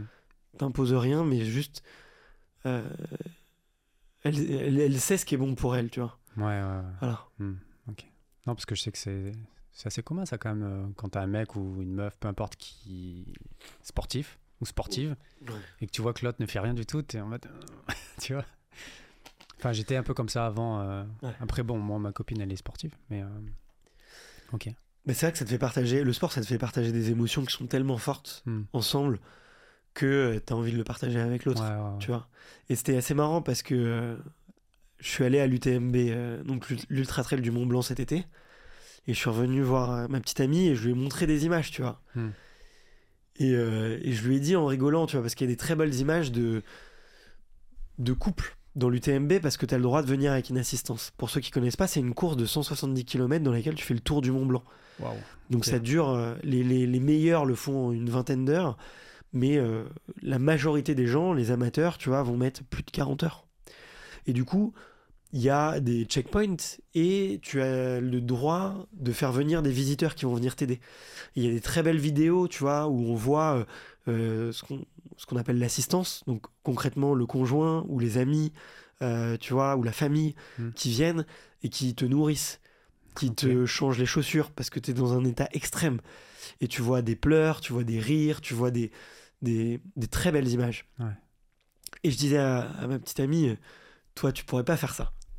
Parce que il faut se lever à 3h du mat, euh, parce que euh, a- ça manque beaucoup de confort, tu vois, c'est à la, à la dure, tu vois, t'es sous des grandes tentes, il y, a du- y a du monde, il fait froid, il y a des années il pleut, t'as les pieds dans la gadoue, enfin, Ouais, ouais, ouais. c'est pas sexy, quoi. Tu vois. Et pour quelqu'un qui, qui, est attaché à sa zone de confort, c'est dur. Mm. Et elle a regardé les images, elle m'a dit, bah, tu vois, pour vivre ça, je suis prêt à le faire. Parce que les émotions, elles sont belles et, et ça pourrait me plaire, en fait. Mm. Et elle s'est retrouvée pas du tout dans l'effort, mais elle, elle est beaucoup dans le care, tu vois, dans l'attention qu'elle peut porter à quelqu'un. Mm. Et elle trouvait ça intéressant d'avoir le. Il y a tout un côté logistique, tu vois, prévoir ce que la personne va ah manger, euh, lire, tu vois, la personne qu'on a en face de soi, de quoi elle a besoin. Et ça, ça lui a plu. Donc elle avait envie de suivre ça. Et naturellement, en fait, tu vois, elle a trouvé elle-même son, son, rôle, tu vois. Et j'ai pas du tout. Euh, moi, au contraire, au début, je dis. Je me disais que je la verrais pas du tout dedans, tu vois. Donc c'est même moi qui essayais de fermer la porte et c'était elle qui. Ah qui. qui a juste euh, laissé entrouvert, tu vois. Mais. Euh, c'est intéressant. Et d'ailleurs, dans Atomic Habits, il parle du fait, tu vois, de l'importance de l'environnement et que dans 40% des couples dans lesquels il y en a un qui perd du poids, l'autre se met à perdre du poids dans, dans les six mois qui suivent. Hmm. Tu trop bien ce livre. Ouais, c'est... Il a changé ma vie, moi. Donc, euh, Là, je le relis euh, pour vraiment euh, appliquer tous les concepts à, des objectifs que je me mets en ce moment, mais hmm. Il, est, super. Du coup, parfaite transition, tu as parlé un petit peu du milieu pro, vous vous êtes rencontrés grâce à ça. Du coup, tu as fait, on revient un peu en arrière, lycée, etc., école d'ingé. Euh, t'es sorti de là, t'as as travaillé euh, directement euh, dans des boîtes, t'as as, fait quoi? Ouais, j'ai eu la chance, j'ai travaillé deux ans dans une agence web. Ah oui, j'ai vu ça. Equino s'appelle. Et T'essayais de coder ou un truc comme ça? Ouais, j'ai essayé d'apprendre à coder au début, j'étais très mauvais, et j'ai eu la chance d'avoir ouais, un manager qui m'a assez mis, qui a, enfin, qui a su lire en moi un potentiel que j'avais pas vu euh, parce que vu qu'on m'avait appris à être ingé et vu qu'on m'avait dit que j'étais bon, pas trop mauvais en maths, euh, j'avais un peu mis de côté, tu vois, le, le côté euh, bah, social, tu vois. Être capable de se faire des amis, être capable de s'entourer, mm. De se faire un peu apprécier. Pour moi, c'était pas, c'était pas un métier, ça. mais du coup, on m'a mis dans la vente. Et du coup, j'ai un peu appris. j'ai appris la vente et j'ai eu la chance de, d'être mis en face des clients, d'apprendre à, à, gérer des projets. Euh, et là, je me suis beaucoup plus retrouvé en moi. Et puis un jour, euh, j'ai eu envie de, de voler mes, de mes propres ailes. Après, je n'étais pas trop fait pour l'entreprise, donc ça devait arriver. Mais je regrette pas du tout, tu vois, d'avoir été euh, salarié. D'ailleurs, je l'ai re-été après, un peu par la suite, parce que ça te fait grandir, ça t'apprend beaucoup de choses, ça t'apprend des process. Mmh. Et puis, c'est une très bonne façon aussi de voir une entreprise qui a un stade euh, deux ou trois ans plus tard de ce que tu as envie de venir, tu vois. Ouais, ouais, ouais. Ah, parce que tu savais déjà que tu allais entreprendre? Ouais, je, au fond de moi, je pense que je le savais. J'étais un peu perdu, mais avec euh, quand je regarde euh, derrière moi, j'aimais toujours vendre des petits trucs. D'accord. J'aimais, ouais, j'aimais, j'aimais un peu la vente. J'aimais créer des projets. Euh, puis j'avais beaucoup d'énergie et je supportais pas la hiérarchie, donc euh, hmm. à un moment donné, fallait, fallait, euh, fallait appliquer quoi. Donc c'était quoi la transition? Tu as fait ce, ce petit passage pro, ensuite tu t'es lancé dans le podcast Non, pas du tout. J'ai commencé à monter plein de blogs avec, avec un ami d'école d'ingé et on, s'est mis à. On s'est dit, en fait, on a lu, si je te fais la petite histoire, c'est on s'appelle, lui, lui, il est passé en Australie, moi j'ai fait la Thaïlande, euh, on est dans nos jobs, on n'est pas hyper satisfait. Et à ce moment-là, on, fait un peu la même démarche intellectuelle tous les deux, de se dire, mhm. euh, c'est ouf, euh, il y a plein de livres sur l'entrepreneuriat qui existent. et et qui peuvent nous apprendre en fait à véhiculer une certaine indépendance, tu vois. T'as les mm. Olivier Roland, euh, sur l'immobilier, t'avais euh, Cédric Anissette et Olivier Seban. Sur un côté américain, t'as surtout Tim Ferriss avec la semaine de 4 heures. Semaine de 4 heures Voilà, qui sort en 2011, il me semble, en version traduite en France. Et nous, on tombe sur le bouquin en 2013. Et on se dit, on prend le bouquin et on se dit, on va copier-coller ce qu'il dit et on va l'appliquer mot pour mot. Donc on a fait un site de complément alimentaire, tu vois. D'accord. Euh, et on l'a un peu adapté, tu vois. Et on fait de l'affiliation et on commence à s'intéresser au, dropshipping, on s'intéresse à, on commence à s'intéresser à la vente de formation.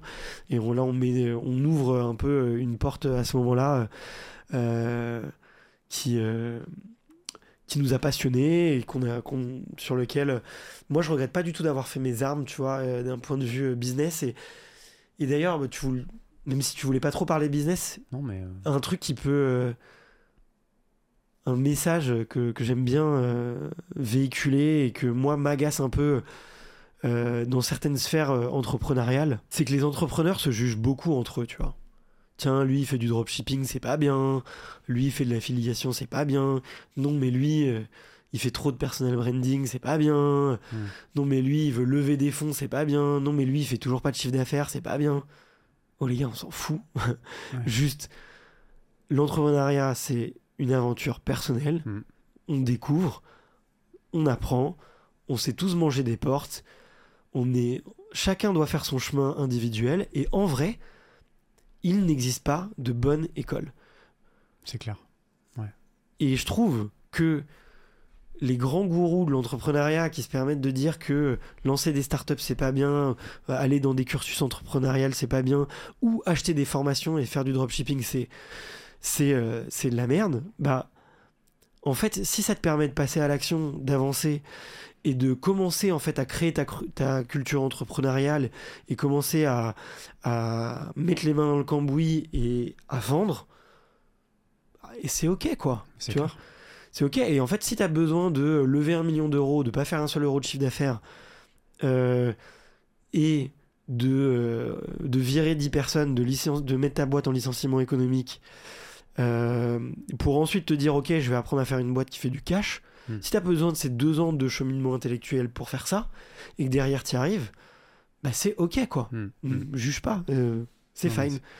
Et J'ai- Tu penses que c'est un truc français, ça? De ce truc-là, euh, de trop juger, dire oh, c'est du dropshipping, etc., c'est pas éthique et tout. Mais enfin, moi, je trouve ça débile. Enfin, sous couvert de l'éthique, ben, en fait, euh, tu passes pas à l'action, quoi. Tu, Ouais. tu- À la Bah, rigueur, ceux qui se font du dropshipping, au moins, ils, ils tentent quelque chose, tu vois. Enfin, Ouais, exactement.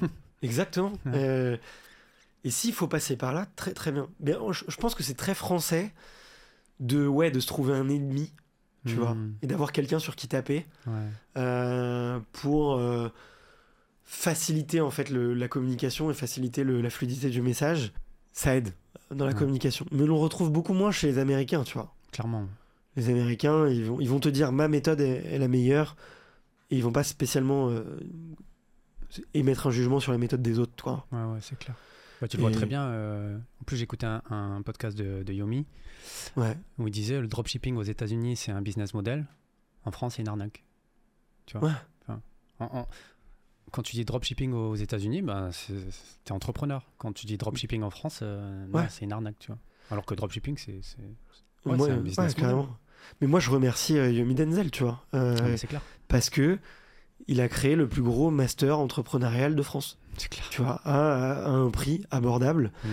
Euh, et aujourd'hui, euh, permettre à des gens qui n'ont pas du tout de culture entrepreneuriale, qui n'ont pas fait d'études, euh, qui n'ont jamais fait de vente, de leur donner une to-do list, tu vois, très claire et très concrète sur ce qu'ils doivent apprendre pour passer à l'action et découvrir ce que c'est que l'entrepreneuriat, Hmm. mais c'est très bien, quoi. Ouais, C'est très bien. Hmm. Mais c'est tout aussi bien que euh, le master, le master HEC, tu vois. De toute façon, il n'y a pas d'école, tu vois. L'école, Ouais, c'est ta ouais. mise en pratique. Mm. Et s'il faut se planter dix fois pour y arriver, euh, c'est OK. Tu vois, il y a, il y a une... euh, et je crois qu'il y a une étude tu vois, qui a été faite par Y Combinator euh, sur euh, toutes les boîtes qui survivent chez eux euh, au bout de 5-6 ans. Et qui ont levé beaucoup d'argent et qu'on mais qui arrivent à toucher. Enfin, faudrait voir le- l'output de sortie, mais il y a une étude qui dit que sur toutes les, les boîtes, euh, tu- sur plein de boîtes qui ont été créées aux États-Unis et dans laquelle Y Combinator a investi et que ces boîtes ont réussi, eh bien, euh, les, entre- les entrepreneurs ont échoué en, en moyenne entre 3 et 4 boîtes avant. Donc t'imagines, Ouais, c'est intéressant. euh, je pense que plus t'échoues au début, plus en fait ton potentiel de réussite sur le long terme, il est, il est important. Hmm. Euh, parce que euh, tu comprends, tu comprends ce que fait, ce que c'est. Et C'est un peu toi ce que tu as vécu, non? Enfin, en fait, j'ai vu passer quelques posts où tu, tu disais euh, je fais partie de la team besogneux. Ouais, Genre les mecs qui échouent énormément et bon, ça a pris du temps avant que ça, que ça fonctionne. Et ça m'a beaucoup parlé parce que tu vois, moi pour l'instant, ben, je suis pas entrepreneur, moi je sais pas ce que je fais, je tente des trucs, tu vois. Voilà, je suis très content, ça m'intéresse beaucoup ce que je fais. Mais euh, ouais, c'est, enfin, de- on voit trop que pour plein de personnes, plein d'entrepreneurs, que ça va très vite. Et moi, je pense que je me suis beaucoup comparé à un moment et Hmm. ça m'a mis face à ma, ma propre euh, vélocité, entre guillemets, et mes échecs. Et me dire, putain, euh, eux, ils y arrivent très vite et moi, j'y arrive pas. Ouais. Et toi, t'as vécu ce truc-là? La comparaison aux autres, ouais. comparaison, C'est grave. de- de- d'essayer de, se, de se mettre une pression de ouf pour réussir, pour euh, bah, se libérer du salariat, entre guillemets. Même si toi, t'es retourné dans le salariat, j'avais vu pendant que tu lançais le podcast. Ouais. C'était quoi tout ce cheminement pour euh, arriver là où tu en es, euh, les, les, les doutes et les échecs, les, les... parce que je sais que tu as fait un burn-out aussi. Ouais, mais c'est le chemin, il est long, tu vois. Ouais. euh, ça serait difficile de le résumer, mais le moi j'ai besoin d'expérimenter les choses. Tu vois, et je pense que j'ai pas encore trouvé exactement ma voie et exactement euh, là où je vais. Hmm. Alors je l'ai trouvé via extraterrien et je sais que c'est ce que j'ai envie de faire, mais je fais partie des gens qui ont besoin d'expérimenter plein de petits trucs pour être certain euh, de ce qui me plaît Mhm. et pour, être, pour savoir ce dans quoi je suis doué. Et j'avais lu un, une interview de Mathieu Nebra, le fondateur de Open Classroom, C'est du zéro. site du zéro exactement, et qui disait ouais, euh, il encourageait les jeunes à avoir le plus d'expériences différentes possibles pour ensuite connecter les points Mhm. et ensuite, tu vois, trouver leur voie. Ouais. Et moi, je pense que je me suis découvert un peu sur le tard parce que toute ma jeunesse, j'ai eu le sport qui prenait trop de place dans ma vie. Et sur la partie business, je m'y suis très peu intéressé, tu vois. Ouais. Et je pense qu'il y a tellement de champs, à expl- il y a tellement de champs des possibles à explorer que que j'ai envie de tout tester, tu vois. Ouais. Moi, j'ai monté une agence, j'ai monté une boîte où on a levé euh, plus de 500 000 euros et on n'a jamais fait un euro de chiffre d'affaires Ouais. qu'on a planté. Euh, j'ai monté des sites d'affiliation, j'ai monté des sites de dropshipping. Là, je fais de la formation, je fais du média. Euh, j'ai monté une boîte de service. Mais je me dis, il me reste, je peux créer un restaurant, je peux faire de l'événementiel, euh, je peux faire du retail, je peux faire du, du produit physique. Enfin, tu vois, j'ai, il y a mille trucs. Mm. Et c'est hyper dur de savoir, ok, dans quel euh, domaine tu vas être vraiment le plus doué, tu vois. Et je pense que ceux qui ont des, des, ascensions hyper fulgurantes, c'est parce qu'ils ont un peu cette magie et cette chance de trouver très rapidement euh, là où ils sont bons et d'appuyer sur le curseur. Ouais. Ce qui peut être regrettable, c'est de te dire que d'autres sont bons sur un type d'entrepreneuriat là et d'essayer de te calquer sur eux alors que tu serais probablement un autre type d'entrepreneur, tu vois. Totalement. Et je pense que tu vois, euh, le père de mon ex, c'était un super restaurateur. Il a monté des dizaines de restaurants. Mm. Mais si tu le fous euh, euh, aux commandes d'une agence web ou si tu le fous aux, aux commandes de, de- d'un organisme de formation, Mm. mais je pense qu'il est claqué au sol. Ouais. Parce que lui, ce qui l'intéressait, c'était tous les jours de faire la tournée de ses restaurants, de motiver ses troupes, de goûter chacun des plats de ses cuisiniers, de taper des gueulantes quand c'était dégueulasse, d'appeler les, d'appeler les, d'aller voir tous les clients un par un pour leur demander s'ils étaient contents, tu vois, Mm. et euh, d'inviter en vacances les fournisseurs. Bah, Ouais. ça a rien à voir. Si tu sur d'autres types de business, ça a rien, rien à voir. Ouais. Donc, euh, faut pas hésiter à chercher quoi. Il Mm. y a plein de, de façons de faire. Mm. Et rencontrer des gens avec un podcast, c'est une très bonne, un très bon moyen de le faire, tu vois. Ouais. Euh, de comprendre un peu, ok, quels sont vraiment les, les unfair advantages qu'il faut avoir pour gagner dans, ce- dans ce type de business, tu vois. Mm, mm. Dans le podcast, il y a la longévité euh, et être un peu multi. euh, s'intéresser à beaucoup de choses différentes. Ouais, c'est clair. Bah, J'apprends beaucoup hein, en faisant ça. Et se créer Ouais. une audience, ben, je trouve que c'est primordial, tu vois. Ouais, complètement. Parce que tu repars pas de zéro, en fait. Une fois que tu as ton audience, bon, Exactement. on sait jamais dans un an, deux ans, trois ans, peu importe. Tu peux capitaliser. ouais.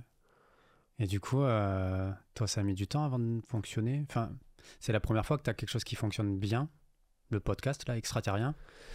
Tu Non, j'ai euh, enfin, j'ai monté des boîtes avant qu'on bien tourné, euh, Mhm. dont une que j'ai que j'ai revendue. Euh, mais j'étais pas heureux, tu vois. J'étais pas heureux, je bossais beaucoup.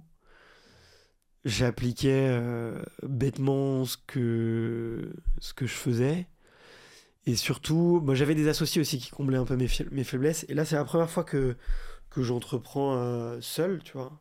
Ouais. Et, euh, et c'est bien, ça met face à ses peurs, tu vois. Et, ça met face à ses incompétences, tu vois aussi. Et là, t'es heureux du coup? Ouais. Ouais. Ouais, ouais. j'ai- jamais été aussi euh, bien placé au bon endroit au bon moment, quoi. Ok. Parce que j'avais vu un truc que t'as dit, je le lis parce que Vas-y, vas-y. t'avais écrit. Je sais pas si c'était lié à ton burn-out. Le- Ton burn-out, il, il était arrivé quand? C'était euh, pendant extraterrien ou c'était dans tes expériences d'avant? J'en ai fait deux. Du coup, je pense que j'ai fait un burn-out sportif euh, ado. Et le, le deuxième, c'était euh, pendant extraterrien, mais j'étais pas uniquement sur extraterrien. C'était écrit euh, J'ai passé six mois dans le dur. Ouais. C'était pendant extraterrien ça? Il y avait extraterrien, mais extraterrien à l'époque, c'était un- juste un side project, tu vois. C'était à côté de, School Lab, c'est de ça? School Lab, exactement. Mm. J'ai j'ai repris la direction d'une d'une business unit, tu vois, liée à l'entrepreneuriat. Et en fait, ouais, burn-out parce que j'ai un side project, parce que je suis sur la vente de ma précédente boîte, parce que je suis euh, sur euh, School Lab, qui était un job hyper prenant, et parce que euh, je suis avec quelqu'un avec qui je suis pas du tout en, adé- en Ouais. adéquation sur les valeurs, tu vois. Mm. Et donc il y a tout, tout qui explose. Mm. Euh, Ça, c'est très commun. hein. Enfin, tu vois, beaucoup de personnes associent le burn-out à- au travail. Mais en fait, généralement, à chaque fois que j'en parle et à chaque fois que quelqu'un me, me donne sa version, c'est qu'il y a eu un tout ah ouais. plein de choses.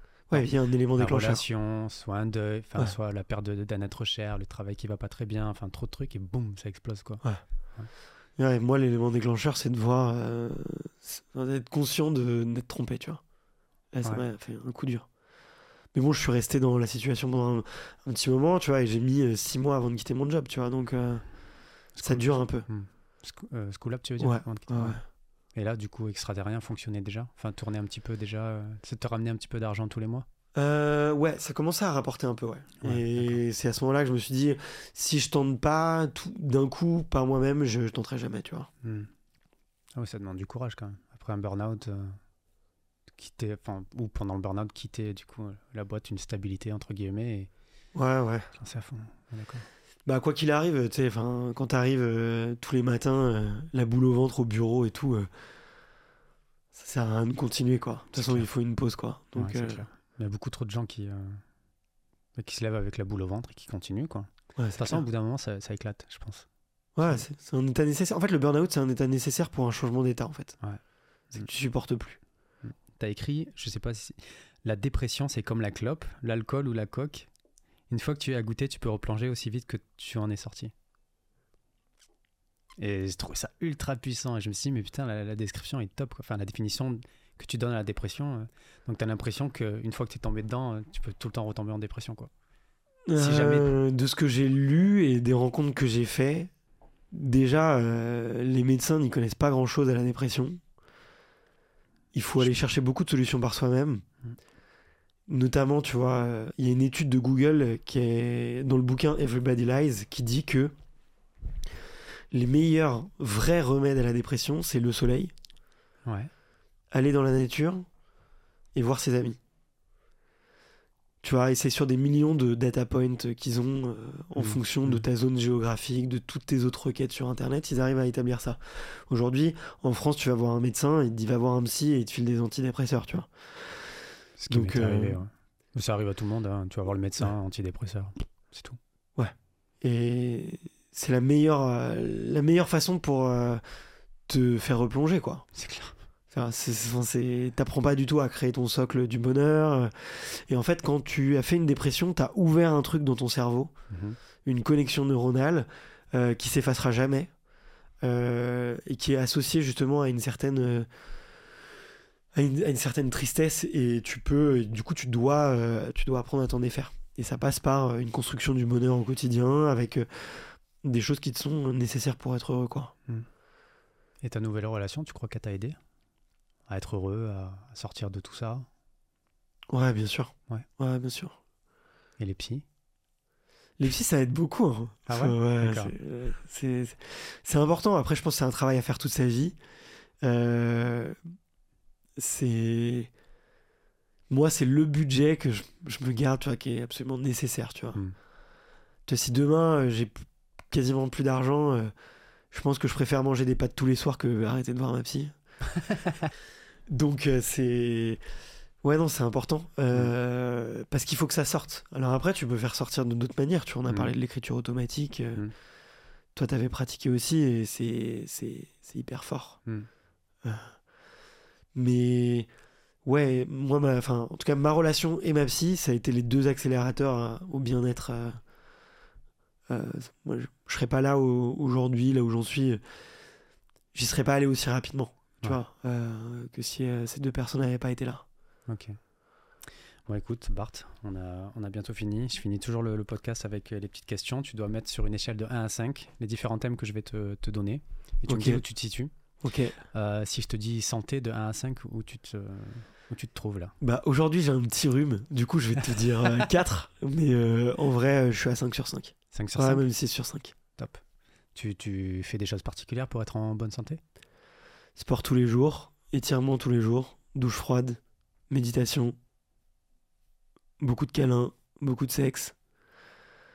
Euh, C'est pas mal. Hmm. Ça fait cliché, tu sais, Et genre manger. euh, douche froide, méditation, etc. Mais Ouais, ça marche vraiment quoi pour, pour Ça toi en fait partie pour moi, ouais. Ouais. Après, je pense que la douche froide, c'est plutôt euh, pour l'aspect psychologique, moi, que ça me fait du bien. Tu vois, euh, enfin, en tout cas, je l'ai associé à, à mon mindset. Moi, je mets la douche gelée et je me dis, je suis le meilleur, je vais y arriver, je vais faire des grandes choses. Il y a des gens qui m'aiment. Mhm. Euh, je suis un mec sympa, je suis organisé, je suis influent. Je, je suis un Mhm. bon manager. euh, j'ai beaucoup Ouais. de choses, beaucoup de chance. Je, me, je me répète mes mantras sur la douche froide. Dépassement de soi, etc. Ouais, exactement. Mhm. Beaucoup de ça. Euh, amour, du coup? 6 sur 5 aussi, ouais. Ok, top. Ah, c'est la première fois qu'on me dit 6 sur 5. Ok. Amitié? C'est plus Ouais. dur de le nourrir en ce moment parce que mes deux prios, c'est. Mes grosses prios en ce moment sont, euh, sur, sont sur ma boîte et effectivement ma, ma relation que j'ai envie de construire. Euh, du coup, j'ai un peu mis de côté les amis. J'en ai moins. Ok. J'ai aussi coupé les ponts avec euh, toutes les relations d'enfance Ah. qui. Enfin, j'ai pas définitivement fermé la porte, Mhm. mais j'entretiens plus les relations d'enfance qui me m'enrichissent, qui m'épanoui- qui m'épanouissent plus quoi. D'accord. Parce que, Dans lesquelles en fait je j'ai fait le tour. Euh, J'ai plus peur maintenant de dire à une relation OK, euh, j'ai pris ce qu'il y avait de bon à prendre. euh, Maintenant c'est OK quoi. Euh, je peux je peux m'en aller. euh.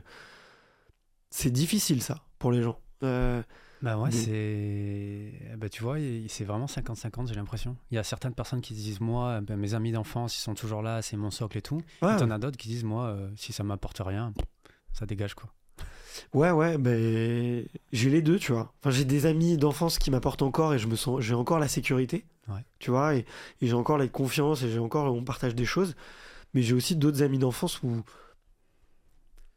on partage moins de choses, quoi. On partage plus, on partage plus les mêmes passions, on partage plus la même ambition, on se comprend plus.